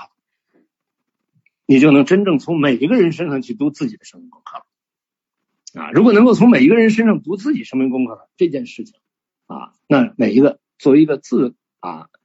个性的啊个个体化的自己的圆满啊，就有了一个基础啊。当你圆满的时候啊，不断趋向圆满的时候，你就会投影出一个不断趋向圆满的世界啊。所以呢，这个这样的话呢，就是啊，刚才讲到这个修行人和这。那么啊，我们在谈到这个五行啊，全息五行的时候呢，其实是我们啊，像啊，洛谦老师啊，还有啊，他们团队在领悟宇宙啊能量结构的时候啊，通过自己的这种智慧的开启啊，不断的验证圆满出了这么一个法器。大家注意，它是法器啊，它不是工具，它不是来帮助人们解决现实问题的。如果如果我们认为它是帮助人们解决现实问题的时候，就对这个东西没有真正理解。帮助人解释现实问题的功能只有一个意义：结缘。因为你能帮人解决问题，所以人来找你啊。你如果你这个东西帮人解决不了问题，没人来找你啊。他就是来结缘的。结缘的目的是来化缘。什么叫化缘呢？转化缘，转化成共同觉醒的缘啊。所以呢，这个五呃全息五行能这个这个功能，它可以有表层功能，也有内在功能。也有它的根本功能，那我只谈根本功能，就是来化缘的。那当我们知道它的根本功能是来化缘的时候，那我们就知道它啊涉及到的所有的那些话题，什么天赋使命啊，你的等等等等，遇到所有挑战啊，能够帮助你去化解。但是它最后会告诉你，那个化解的本质在你自己内在啊。那什么人来找他呢？找我们呢？啊，找我们这个全息五行的呢？有不同的人，一个是卡在一些生命的啊这个功课里的人，他卡在牛角尖里的人，他来找啊。如果我们说我能给你解决这个问题，那么他下次还来找啊。很多人是这样，有些企业家习惯性算命啊，他遇到事儿就算一卦，遇到事儿就算一卦。那这些会算命的人就直接就说，哎，他。就变成他的一个啊一种存在的一种啊状态了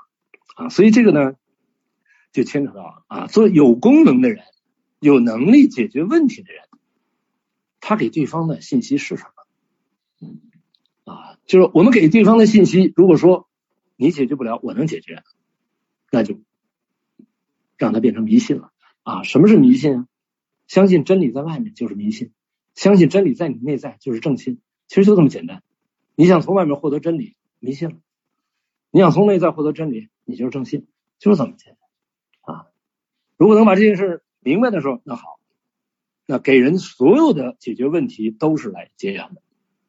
结缘的目的就是化缘。化缘的第一步是自己先要觉醒，为什么呢？僧人托钵乞食啊。拿到这碗饭，他要做一件事，要给对方讲一段法，做一次法布施。这个法布施自己直接得智慧，自己直接跟自己的内在高维进行一次关联。对方给你这一碗饭，他听了一段法，他也跟他的高维智慧关联了，因为他投影出了他能听懂的那一部分智慧啊，跟他的高维智慧共振了啊，这叫化缘啊。所以呢，这个全息五行啊，他在现实中能够解决的所有的问题，只有一个目的，是化缘啊。而不是说这个东西能够给你解决什么问题啊？如果你说呃，帮你发现你的天赋使命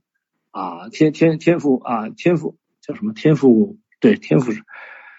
如果把这个天赋生啊使命当成功课的话，那就太对了。那就是说帮助他自己给他一个提示，就这是一个法器，能够帮助你去通过这个五行能量的分布，看到你的整个能量系统的偏性，而所有能量的偏性，就你某些地方。能量不和谐的偏性，这个偏性恰好就是自己的生命功课啊，那就这这个事情就是一个啊名副其实的法法器了啊。所以呢，这样呢啊，我们在这个时空里面啊，对于不同层面的对生命意义的这种表达里边啊，那跟每一个人的当下的喜悦自在是关联的，因为它是灵为，灵为跟恩为恩趋于无穷大是一回事啊。所以呢。呃，回应刚才这个洛欣老师啊，我们这个话题从一开始啊提到的这个关于啊生命功课、关于修行啊，在关于我们的天赋使命啊这几个这几个话题呢啊，我们用借用科学的这个逻辑系统啊做一个关联啊，关联不是给大家一个标准答案，只是这个表描述一下啊，那不同的人听到以后，他可能听到的啊内容也不一样。啊，但是这个呢，对我来说呢，给了我一次机会哈，把这个我们共同把这个全息五行的这个系统啊，跟啊自己生命的觉醒啊关联起来。好，谢谢若谦老师。哎，好的，好的，谢谢刘峰老师。刘峰老师刚才这些描述和表达，基本上这个话题其实已经讲完了啊，已经讲完了。当然呢，我的小本子也没停下来。呃，我刚才记录了一连串的啊，实际上我在笔记本电脑之前记录下了一连串的关键词，呃，还有好多内容，我们觉得可以再聊一下。刚才呢，呃，刘峰老师讲到，讲到几句话啊，就是你把所有的存在都当真，那么你执着的会是这个三维实相的层面。然后呢，从刘峰老师的高维智慧系统，从这个理论来说，我们整个投影了我们这个三维的。就是说，我们这个世界是整个被投影的一个三维逻辑系统。那么，这种三维表达，如果我们不能认出它，那我们就跳不出来。为什么这么讲呢？就是说，呃，我们我们思考一下，思考一个问题：如果你要找东西，你会在你的认知和视野范围内找。如果你认为你见到的一切为全部，那么，无论你想找怎么找生命的意义好，还是什么东西好，你只能在你见到的所有的视野范围之内去找。那么刚才我们谈到一个叫排除法，对吧？就是说那个是印度的萨古鲁，对吧？萨古鲁说这个把不是你的、不是内在的东西全部选看看见它放下，剩下的就是内在。那么关于这个，我们讲的叫投影的三维逻辑系统。以及，如果我们认为这就是全部，那我们就无法再看到在这个三维投影的逻辑系统之上的更高维的东西。所以呢，除了排除法呢，我们也可以聊一个什么话题呢？两个叫对应法，就是我们在我们的系统里用一个方法叫做对应法，包括刚才我记的一些关键词，怎么去杂念、投影、认知啊、化缘这些啊，一会儿我们慢慢聊。呃，我们从这个对应法开始，在整个系统当中，就是。通过我们的交流，我们可能慢慢的意识到，真正的功课在高维，在源头，或者说我们要链接到高维。你不要只在这个层面找，但是如果你只能看到这么多，看不到上面还有东西，那这就这才是一个问题。那么，如果我们意识到还有一个更高的东西，那关键是我怎么看到它，或者说我怎么链接到它，我怎么做到事事都有通过类似，比如说大愿啦，或者是某种形式链接高维，我怎么做到它？那么这样的话，我们才可以慢慢的走向觉知啊、内在啊，或者说一体源头的层面。在这个问题上呢，它其实是没有标准答案的。就刚才刘峰老师也讲了很多啊，因为你遇到各种各种不同不不同的这种修行法门啊，各种各样的系统，因为每个人都有各自上山的路，法门是众多的。比如说，你可以通过宗教信仰、打坐冥想，也可以通过大愿引领或者各种实践都可以。但是从生活内容来说，你可以领导一个庞大的企业，也可以在家砍柴挑水。那么，相对于我们的专业呢？因为今天我们的主题呢是全息五行啊，和刘峰老师的高维智慧体系啊，我们做一个交流。那么，相对于我们的专业，我们用这个系统作为一种助缘或者叫法器。刚才你们说到法器这个词语，是我前段时间跟刘峰老师的这个义工团队交流的时候，他们经常说。那么这个东西怎么用？刚才我讲到的对应法。就是呃谈一谈我们正在做的工作啊，在这些年我们站在前人的肩膀上，嗯，从我们中国啊中华文明古老的智慧当中吸取了营养，做了一点点事情。这一点点事情呢，用一句话来描述，就是完整的将高维和三维世界中的一切进行全息对应，呈现出一种数学式的可论证也可以验证的逻辑体系。这里的关键词是对应。然后呢，它可以为我们现代人士或者说理性人士带来一种方法和验证。因为这个世界上有很多方法，有的人他感性人士的，或者说他通通过某种形式，他说我通过宗教信仰也可以。那有一些所谓科学人士，他说你要论证啊，你要拿给我看啊。比如说我呈现这种状况了，你得告诉我这个是什么高维投影出来的。所以我们在尝试用一种方法，它不需要通过虔诚的信仰，或者是深度的觉察觉知，或者教条，或者是戒律，随时随地从生活当中用一种叫对应的方式觉察到这个事情。是怎么链接或怎么发生的？那么呃，一会儿呢，我们举个例子啊。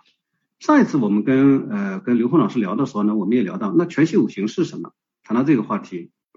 在刘峰老师的高维理论体系当中会提到，万物都源自一个能量波。刚才也提到关键词，我记下来了，正弦波是吧？万物都源自一个正弦波，一个能量波，一个振动。那么这是宇宙万物的源头。我们可以想象一下，就像一个波浪曲线，一个波浪。那么这个其实，在我们的研究当中发现，它也是我们的全息五行学，或者我们从古老的阴阳五行学这个系统当中汲取理论，也是它的由来。在全息五行的系统当中，我们把这个正弦波分解为顶点，最底下这个点就是在上、在下、向上、向下四个象限，这四种状态，比如说在顶点最高的地方。在五行当中对应火，最低的地方对应水，向上就是木，向下就是金。那么土呢，就是它们的整体，整体综合。所以，如果说整个宇宙万物源自一个正弦波或者是一个能量振动，那么全息五行的系统呢，它正好可以对应把这个波或者说这种形式啊，这种表达形式进行一个分解，那么它就会形成五种五种能量结构或者叫运动。这样的话，它就可以更好的对应我们生活中所有的投影的像。那么，呃，从这个角度来说呢，当然特别强调的是，能量结构并不决定我们所谓的那些结果啊，也不决定我们从中的创造。那么，高维和三维现实中的一切是怎么对应的？关于这个呢，就是呃，今天呢，因为在有限的时间，我们没办法详细展开。呃，我上一次跟刘峰老师的对话当中有部分的说明，有一些展开，所以呢，后续我们的工作人员同事可能。呃，会把它形成一些文字发布，到时候大家可以关注一下。就是有限的时间之内，我先不把这把这个展开，但是我可以举个例子。好，那么高维和三维中的一切怎么对应的？我们从这个话题开始。我们先做一个假设，假设我们已经通过全息五行的系统，知晓生活中每一件事情是怎么发生的，是由怎样的能量结构投影而出的。因为我们把这个正弦波分解成五种能量结构。举个例子，比如说我们今天的这一次对话。其实原定是在六月三十号，但是六月三十号的下午，工作人员告诉我要延期了。那么我们已经形成一个习惯了，反正有事情发生，我随时把手机打开啊，把这个时间编码一看，这个五行的能量结构当中确实有两种结构矛盾。简单来说，一个叫火，一个叫土。火的时间，火在时间轴上的节奏是快的，土在时间节奏上的这个时间轴上的节奏是慢的。那么明显两条时间线是碰不到一起的。所以延期了，呃，这是我们的一种习惯。事情发生，我们就会看看它是由怎样的一个基本结构投影出来的。刚才小本本记得说的，刘峰老师他讲的一句话叫去杂念，还有叫投影认知，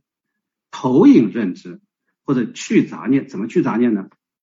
如果我们的视野当中只有这三维现实的一切，那么它可能就会涉及到什么？呃。我们就会执着于这件事情，什么怎么这么不巧啊？啊，工作人员的安排是不是失误啦？是不是谁的工作做的不好呀？那我们就会在这个层面，但是在这里没有情绪，没有什么心理戏要上演。从这个角度，我们也可以说，从也可以去杂念，就是这件事情的发生，我们通过这种工具可以形成一种，刚开始是一种简单的练习，但是往后会形成一种本能的习惯，就是。如果我的视野只有眼前这一块东西，那么它就是我的全部。但是我的视野当中看到眼前的一块东西，我立刻知道，或者说立刻觉察到、觉知到它是某个东西呈现出来的，并且呢，呃，那有人就会说，那你呈现出来，你弄给我看呀，对吧？他我理性人士他需要有一个数学式的或者逻辑式的推演。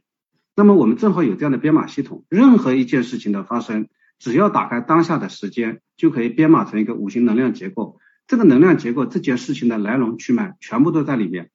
那么我们就知道，你很快就会有一个东西在你之后，你就觉得你的肉体，你的你发生的这一切，它根本不是全部，你总有一个在你后面。在灵性系统里叫高我啦，叫什么源头啦、一体啦、存在啦这些，它其实就这个意思，说的都是同一个意思啊。那么当事情发生了，如果我们有这样一个方法，我们可能不需要很长时间的一些法门的修行，或者不需要某些宗教信仰，我们就用一个工具，也可以去协助我们啊，去让我们看到这些发生的原因。那么。这一刻你不在这个之中，因为事情发生了，用某种形式打开工具，看到这是由怎样的高维能量结构投影出来的。这一刻，它也许跟我们说所谓的修行程度高低这个无关。就这种方法，这一刻你正在看，因为你怎么可能看自己呢？如果你在看自己，你毕竟已经跳出了自己。这一刻你毕竟已经不在其中，所以呢，我们就很容易跳出这个层面。啊，那么回到我们刚才的思路当中，当我们在生活当中可以看看这一切的发生是怎么投影出来的，有一个对应系统，我们叫做对应法啊。前面说到一个叫排除法，现在说一个对应法，这么一对应啊，就知道哦，原来这是个梦境，或者说从某种角度来说这是个幻境。那么当你看到它是个梦境，你必然是清醒的。好，当你看到它在这个层面，你必然是在它之上的。这种时候，我们便不局限在其内，就更加容易觉察到还有一个更高维的存在。那么，嗯，有时候我们也说，这也许是一个，呃，又一种破除无名的方法，因为你不会仅仅局限于你的视野之中。所以，嗯，聊到这个呢，就是说，呃，我们可以这样来，来来描述，就是如果我认出这是个虚像，那么剩下的就是真相。如果我看到非我，剩下的就是我。如果我们看到三维的剧本中的三维投影实像，就是能看见它了，并且读懂它，那么此刻你必定链接了一种高维的存在。所以，当我们看到它的时候，就有一种看清梦境的感觉。那么很容易在这个之后就看到一种真实。如果我们没有这样。清醒的认知，那么就相对来说就会容易执着于相，因为你眼前只有这一切，那么你你就会认为这就是全部，那么我们就很难，因为修行的人经常说跳出来，跳出来，那这个跳出来就变得很难，就会变得很难，很难看到在它之上那条链接到高维的线，呃，所以关于这些呢，嗯，好，我先谈到这里啊，刚才刘峰老师其中的关键词呢，我也觉得非常有感受啊，好。我先聊到这里，下面还是交给刘峰老师，主持人。啊，谢谢，谢谢陆谦老师啊，这个啊这一段呢，把这个呃更更深层的这个这个系统的啊最核心的啊这个要点表达了一下哈，我觉得特别好啊，就是关于这个正弦波的啊这个整体的这个趋势啊，它利用正弦波的这个趋势来表达出了这种五行能量结构。啊，这个确实是啊，用正弦波来分解这个它的振动趋势，它在顶点和上下和下降的趋势，正好跟啊用它来表达五行能量趋势，非常精彩啊！而且呢，这个呢，恰好呢，其实呢是这样讲，其实最简单的结构是正弦波，五行能量呢，它可以通过正弦波来表达出它的五种啊这个趋势，同时呢啊，它呢也是。啊，在进一步的延伸，就两个能量波产生共振的时候，它其实也符合这个趋势啊，也就是这种五行能量。其实五行能量的问题在哪儿呢？它不是问题啊，就它的难度在哪儿呢？是看不见啊，就像干涉条纹，人是看不见的。五行能量到处都有，你看不见。在一个正弦波里表达的五行看不见，在两个能量波共振里表达的五行能量也看不见。那哪个能量能看见呢？啊，加入第三个能量波啊，就观测者的能量波产生共振的时候，哎，这就是易经里说的八卦所以我们中华文化这个牛就牛在这儿，它把最简单能看见的、观测者能够在三维空间能够显化的这一部分能量，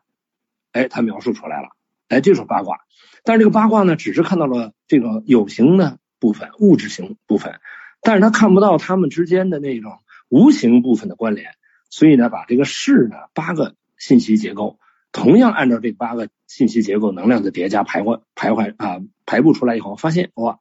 八八六十四卦恰好是啊我们整个啊这个空间所有我们所见一切能量，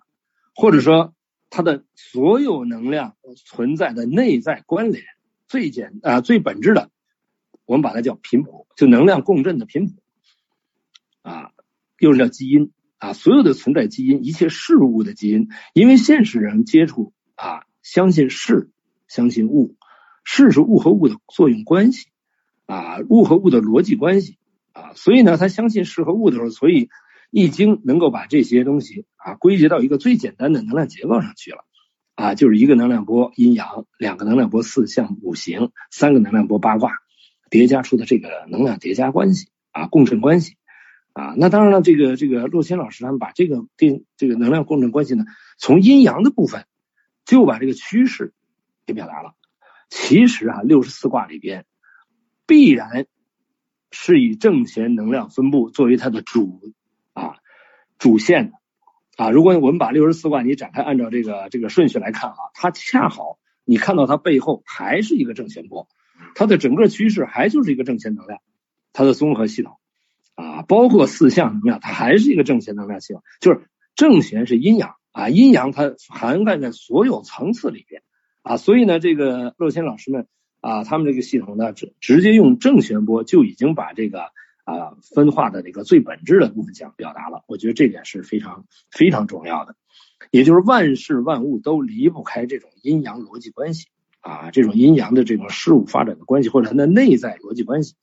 啊。所以这样的话呢，就我我首先我认为这个是一个从最本质的方面去分解，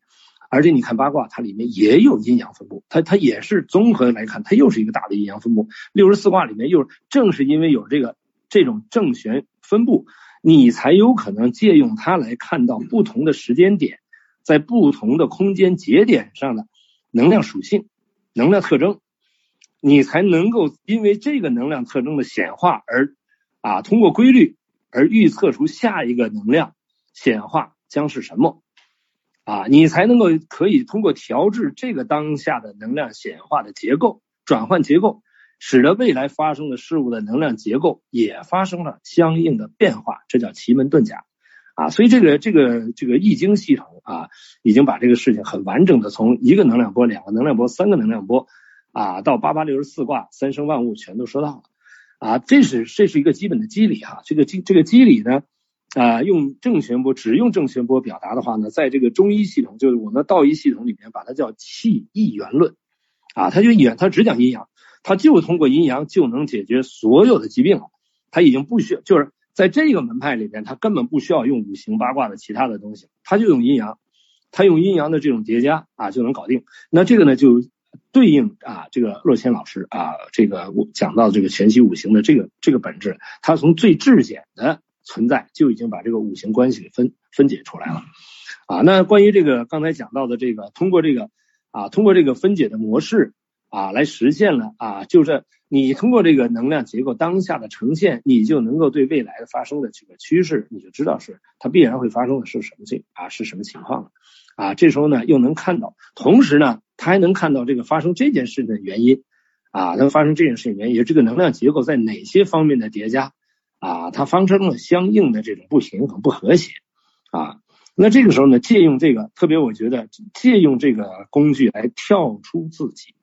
啊，我觉得这是一个特别关键的点啊。当一个你能够跳出自己来看这个自己面对的功课，才能才能真正的去理解啊这件事情背后的啊，而不是按照自己当时的一种啊。有限认知建构起来的评判啊判据来判断，它可以跳出你的任何一种已经固化的认知，它转换用另外一个工具帮助你去看。那在这里面呢，呃，这个乐谦老师讲到了一个共性法啊与排除法啊，实际上呢啊讲到了一个对应法的概念。其实呢，呃，帮助我们理解这个对应啊和共性的概念，实际是什么呢？啊，其实用科学逻辑帮助我们理解一下呢，就是同频共振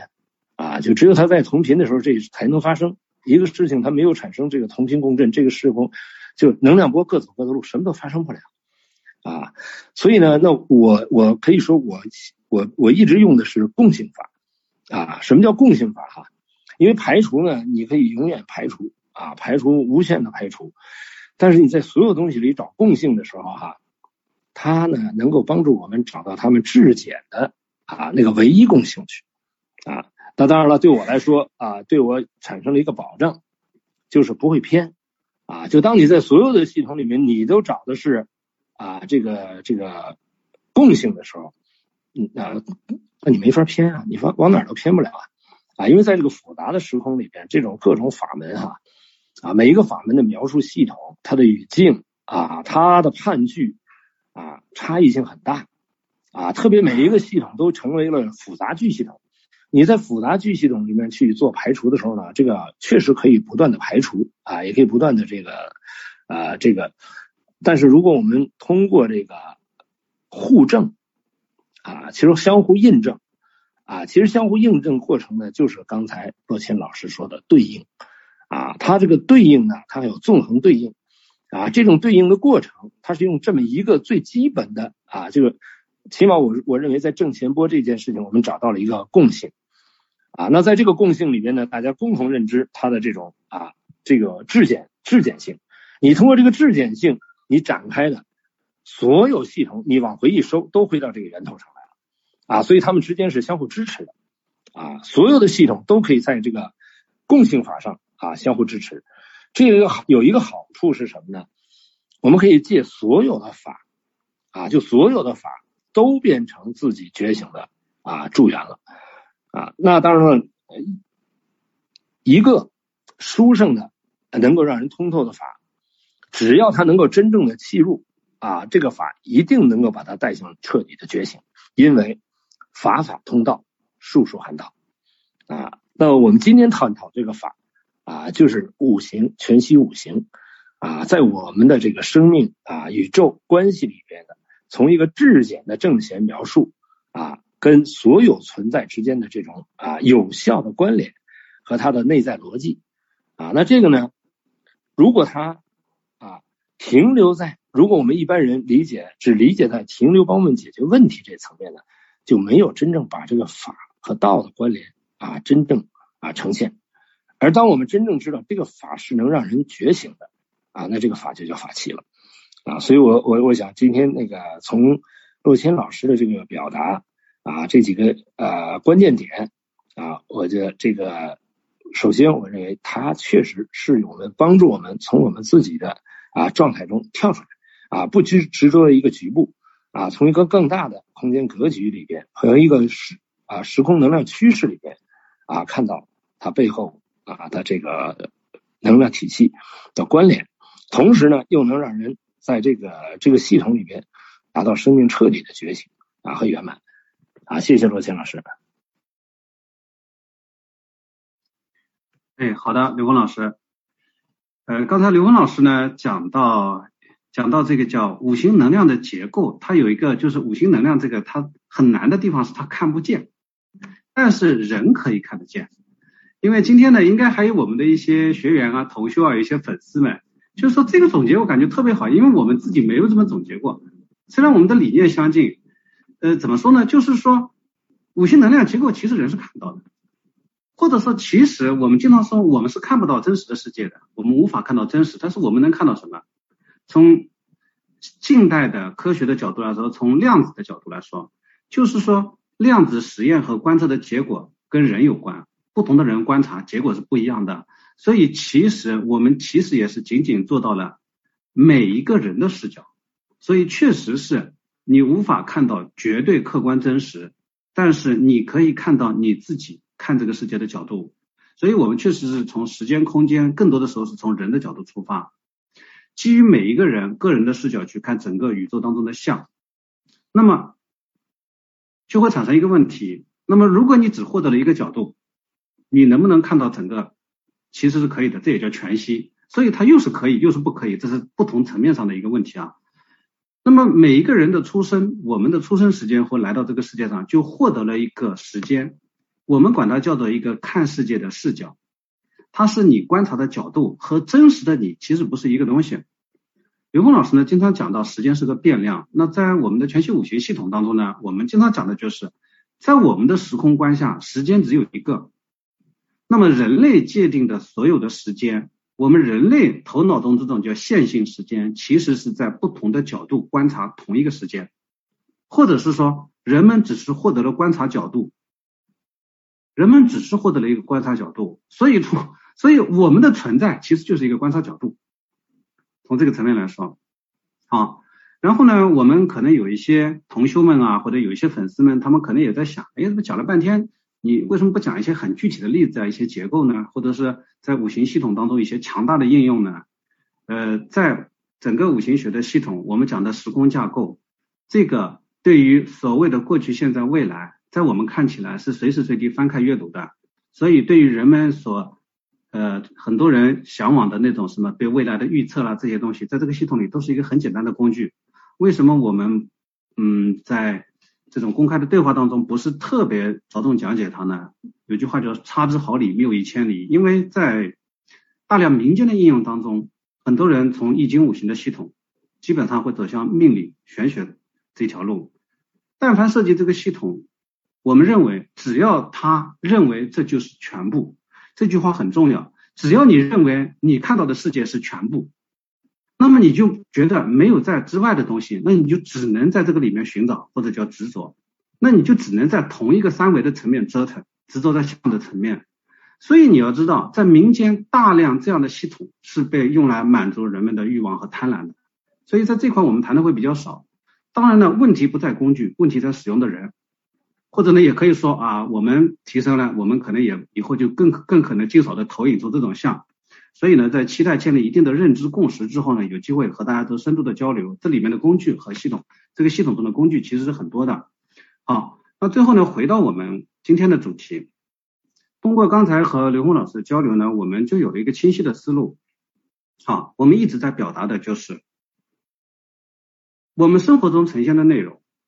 是投影出来的像，这个像是高维的源头投影的，而我们刚才讲的对应法，就是说。我们随时随地能不能把这个像能够和它对应起来？那我就立刻我的视野就有上下，我的视野当中就不只有眼前，就有上和下。那我们就立立刻知道为什么会发生这些，那么我们就不容易执着在这个层面，就可以跳出来反反复复说这个概念。好，当我们区分出这种幻象，那么剩下的不就是真实了吗？呃，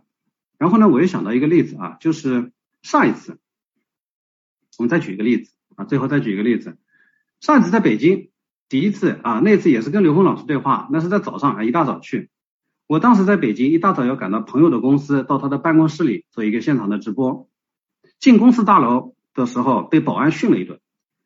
保安说你每次都不戴口罩，你上次也不戴，你前次也不戴啊，你每次都这样啊，我就要怎么怎么。然后我就觉得很奇怪，呃，我我其实就那一次啊啊，虽然不戴口罩也不大好是吧，但我就那一次，并不是每次。然后呢，我就我就打开时间一看啊，这是我们的习惯。呃，在全息五行的系系统当中，有一个专业术语叫做川亥啊。从专业术语来说，它有两种能量结构。当时一个字叫做丑，一个字叫做午。中午这个午字，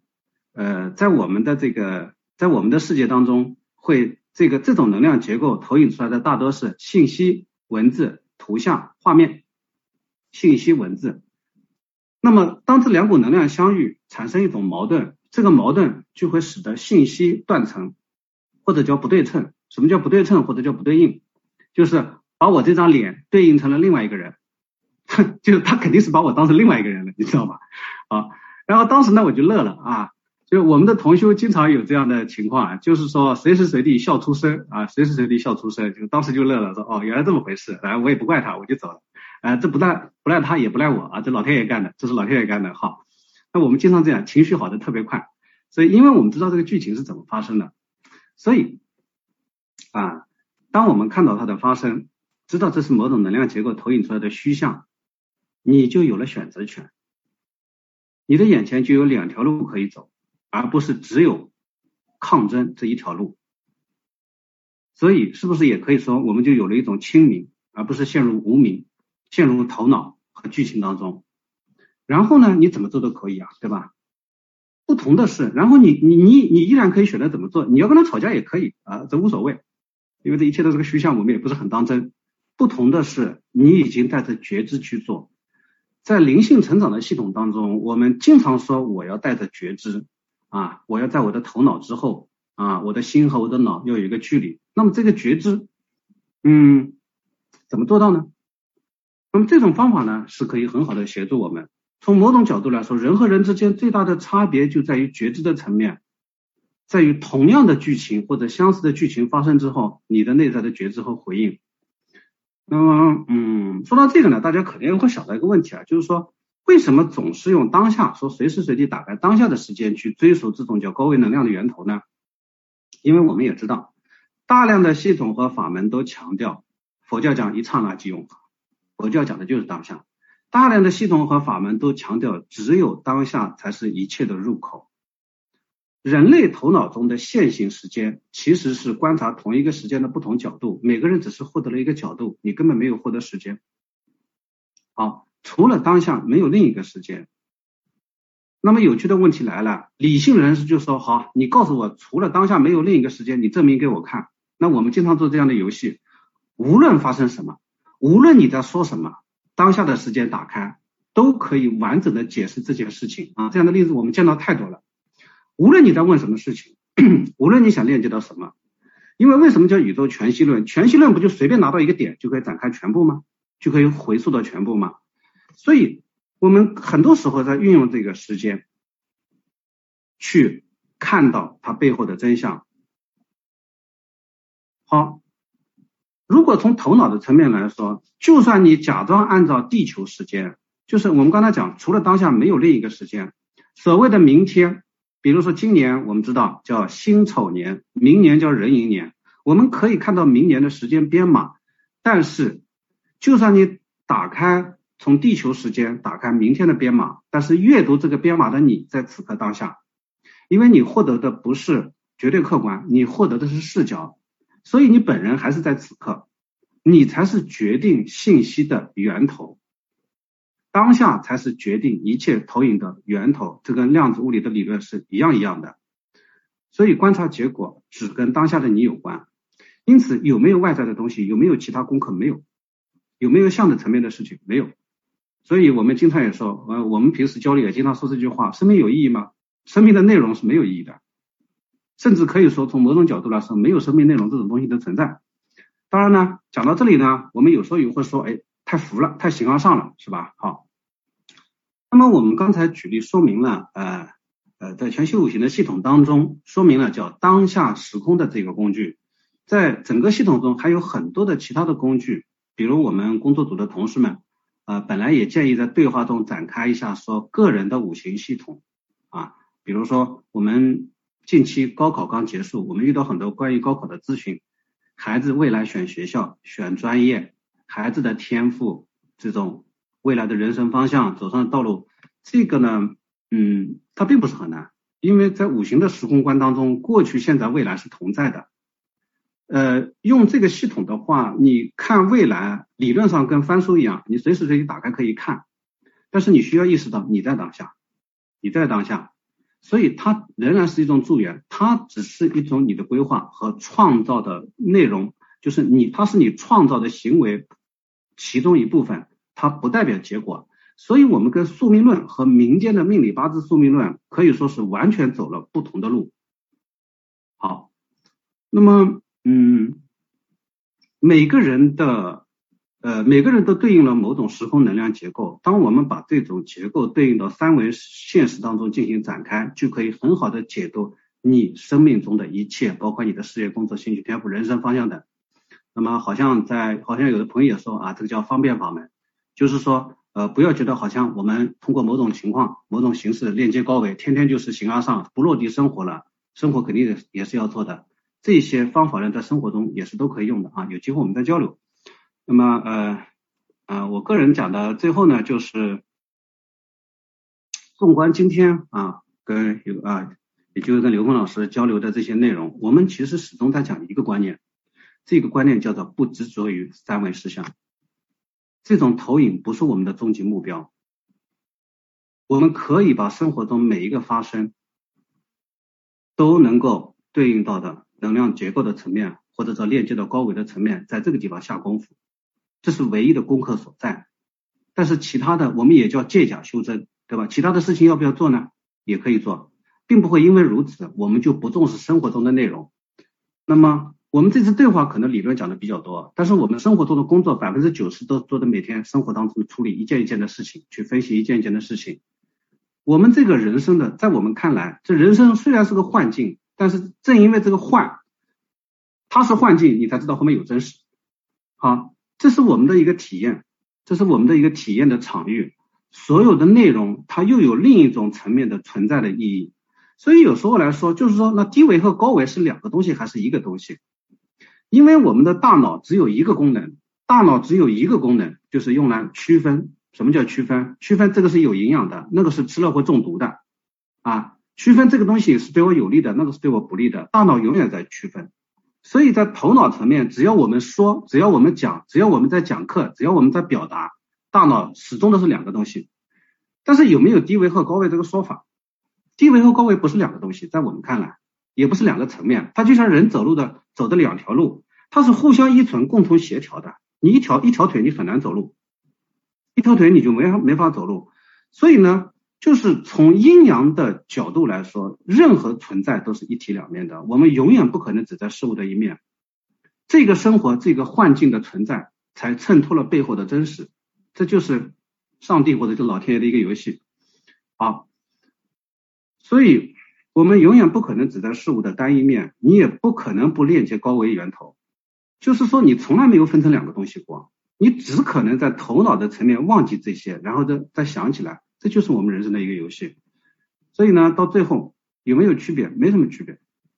有没有一个东西叫做生命功课？没有一个东西叫做生命功课。啊，好吧，呃，那么呃，今天关于这个话题呢，啊，关于我们的一些。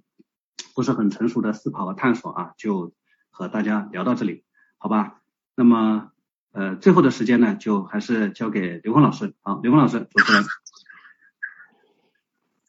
呃，谢谢罗谦老师啊，那个啊，这里边特别重要的讲到了这个当下啊，其实呢，当下呢，在这个我们讲这个科学语境系统里，其实就是零维啊，因为零维呢，它可以啊连接任意系统，建构任意逻辑。啊，所以呢，这个零维呢，跟 n 维 n 趋于无穷大呢，实际是一回事儿啊。所以呢，这就是宇宙全息啊。为什么叫全息五行哈？啊，就因为是立足在当下，而在这个当下呢，它的空间切换的点也只能在当下，因为在我们这个空间里边哈，它有无穷多的平行空间，有频域的平行空间，有空域的平行空间啊，在这个时空里面有很多的。超越我们三维认知想象的事件啊，一些事情的发生是我们无法理解的啊。比如道家有一些这个修行，他的这个生命寿命时间很长的啊，这样的这样的存在啊。如果我们按照三维逻辑去理解呢，确实无法理解啊。那么但是呢，如果你用一个啊这个我们这个空间啊无限重叠在一个层次上的平行空间来比比喻它的话，不管在空域还是频域上。啊，他们的存在都是同时啊发生的啊，只是你会不会切换而已啊。你在一个我们我们存在这个三维空间，是按格林威治天文台石英振子的振动频率界定的这个三维空间，在这个基频上共振的啊人事物彼此是能够看到发生关联的。可是换一个振动频率的基频。啊，比如它是另外一种晶体，它的振动频率基频共振出的那个频域空间里面发生的所有的事物，在我们这个空间跟我们交织在一起，但我们根本发生不了啊，跟他们之间发生不了关系啊。但如果一个人他能够切换啊，那他就能在一个啊这两个平行空间里面切换它的存在状态啊，投影出它不同的啊一种生命现象。啊，但是一般人不不太没有没有这种实践啊，或者连听都没听过这种事情的人，他们无法无法理解这件事儿。但实际人类现在的智慧在这方面啊已经很多啊。那么在美国的这个《阿凡达》这个电影里边也表达过这个啊，这个人在这个空域里边啊睡着了，他就进入另外一个啊平行的一个频域空间里面去啊，这个不是解释不了啊，这个完全可以解释。当这两个频域空间的频率相差十倍的话，那么他在这个空间里边的一年到另外一个空间里就是十年。啊，这实际在我们中国的这个原这个古代的这个文文学系统里面，经常有这种表达啊。我们也有很多的表达，实际是在不同频率空间里面切换而呈现的啊。所以这个当下给了我们这种切换的可能，但这个呢，其实它不重要，因为它有无穷多啊。你强调哪一个重要都不重要啊。那么这个实际上呢，就是让我们生命啊回归当下的法门啊有无穷多。啊，但是呢，这个阴阳五行呢是已经啊这个形成了这么一个啊方法啊，这个方法呢是可以啊让我们，但是呢跟它平行的方法有多少呢？确实有很多啊，那包括宿命啊，包括命理八字啊，没不理解这个宿命和命理八字的这个时候呢，他就认为那可能是迷信。当你这样理解，他发现哦，原来他们的系统只是换了一个系统，换了一个描述系统。啊，包括我们说这个生命功课，也不过是在一个描述系统里面的一种描述啊，让人在这个生命的状态下，就像啊，你对你现实的啊这件事情有抓手一样，你可以对你整个生命有个抓手啊。当你对你的生命有个抓手，它引导你的是什么？是让回归你当下的自在啊，回归你当下这种自由的生命状态啊，喜悦自在的生命状态啊，这个才是本质。如果人认为修行是修行为未来修成谁，过去是谁的话。那这个修行还是在一种外求的一种啊，这个显化的生命状态里边啊，所以呢，这里面呢，刚才讲到特别重要的一个概念啊，也就是说，关于啊这个高维和低维的统一这件事儿啊，其实呢，确实这个宇宙是一个整体，那这一个整体怎么极致的表达出它的一种统一呢？哎，恰好是零维和 n 维 n 趋于无穷大。他们俩是高度统一的，而且是极致统一的啊！当你知道这个是极致的统一的时候，那它是整个宇宙全部的表达啊，它包括了一切存在。所以在这个极致的统一的，它的极大在空间上的极大和极小啊，它在存在上的一种啊最简单的表达太极啊阴阳啊，所以呢，就是它的这种极致的表达，恰好是我们东方智慧的一个。精髓，它就一个字太，就把它表达的啊，变成一个完整的体系了啊。这个大是 n 为 n 趋于无穷大，其大无外啊。这一点就是零为七小无内，所以我们讲太和就是整个宇宙之和。哎，所以这我们就知道低维和高维，你可以说二维和三维的差异和四维和五维的差异，其实只要执着在任何一个中间维度，都是因为有那个维度的分别啊。当你执着于任何一个维度上的分别的时候，你就远离了这个圆满啊。当你没有去掉所有的这种分别或者强化分别的时候，你就回归这种圆满。但是这个圆满不是没有分别，圆满是不执于分别，它可以在这个空间里面任意的显化，但它不执于任何显化。这又跟佛教智慧讲的空性高度契合了。空性不是没有，它是万有。跟这个道家讲到这个啊，跟道家讲到这个无啊也一样啊，也也也相契合了。啊，就无中生有，为什么呢？这个无不是没有，是万有，但是呢，它不止于任何的有。哎，如果在这么一个逻辑系统里面去理解啊，这个低维和高维的时候呢，那你就知道了啊，任何一个中间维度，三比无穷大等于零，四比无穷大也等于零。但是呢，如果你比零维的话，三比无穷大等于无穷大。啊，四比无穷大啊，三三比零等于无穷大，四比零还等于无穷大，所以这种辩证啊，这个逻辑表达呢，它跟我们人类的各种系统它能关联得上啊。那这样的话，我们跟各种系统找共性关联的时候呢，那就法无定法啊，你可以当下用任何一法啊，这只是取决于你在这个当下啊的这种全然的接纳和通透啊。当然了。如果一个人能够熟练的使用啊这个全息五行这件事情的话，那他这个能够通透的了解全息五行，可以让自己彻底的啊处在一种自在的生命状态。OK 啊，那也有人他可能直接通过八字，他就已经知道他能够通过八字就能够随时跳出他自己的当下的这种困惑的生命状态啊。有的人就通过一句阿弥陀佛啊就把这事儿搞定了，还有人通过一句哈利路亚。啊也搞定了啊，所以呢，这这个呢就是万法里边只取决于你这个生命觉醒到你可以游刃有余的驾驭任何一种法啊，你该用阴阳五行的时候，你用阴阳五行用的自在，而你放的时候呢，瞬间放法跟你一点关系都没有啊，你用阿弥陀佛的时候，你随时能够捡上捡起来，随时你也可以放得下，它不是一个机械式的。啊，所以呢，人类的这种智慧系统的共性是让每一个生命当下觉醒啊。你说你在一个啊佛教的系统里边，你直接跟他的这种最顶级智慧产生同频，那个时候你就是觉醒的状态啊。如果你跟道家的思想啊产在道家系统里面，你遇到的时候，你跟他的终极智慧啊，终极的天人合一同频，马上就觉醒啊，就说就当下自在啊。所以呢，在今天的课程里边，我们把这个啊，为什么说把这个这个今天这个。啊，读懂生命功课作为今天探讨的话题呢，啊，其实呢，我只说一句话啊，是名生命功课啊，这就大家就容易理解了。如果你读过《金刚经》，你也知道，其实我们今天说来说去说的所有的东西，不过是一种描述啊。如果我们认为这种描述啊，它是一种对其他的系统的一种啊判据的话，那也就是我们就失去了啊这个本质，它是关联，它是可以关联所有智慧。而是给所有的智慧系统点赞啊，去跟它同频，跟它对应啊。因为今天这个呃，若谦老师说的那个对应法，实际特别重要啊。就是你能在每一个当下，跟每一种存在啊，当下同频共振啊。你当下同频的状态啊，你是一种通透的，你不直，但这种同频共振呢，又是随时可以超越、可以放下的啊啊。谢谢多谦老师啊，今天给我们这样的啊殊胜的启发和启迪，谢谢。哎，谢谢刘峰老师，谢谢大家。好的，感谢洛强老师，感谢刘峰老师精彩的对话，让我们看到了所有的存在都只是所谓的生命功课，而生命功课也只是一种描述而已。人类存在唯一的生命意义，在我看来就是提升自己的意识能量维度，在所有的呈现当中看到自己的认知，颠覆认知。成就自己的生命的纵向提升，这才是我们所追求的。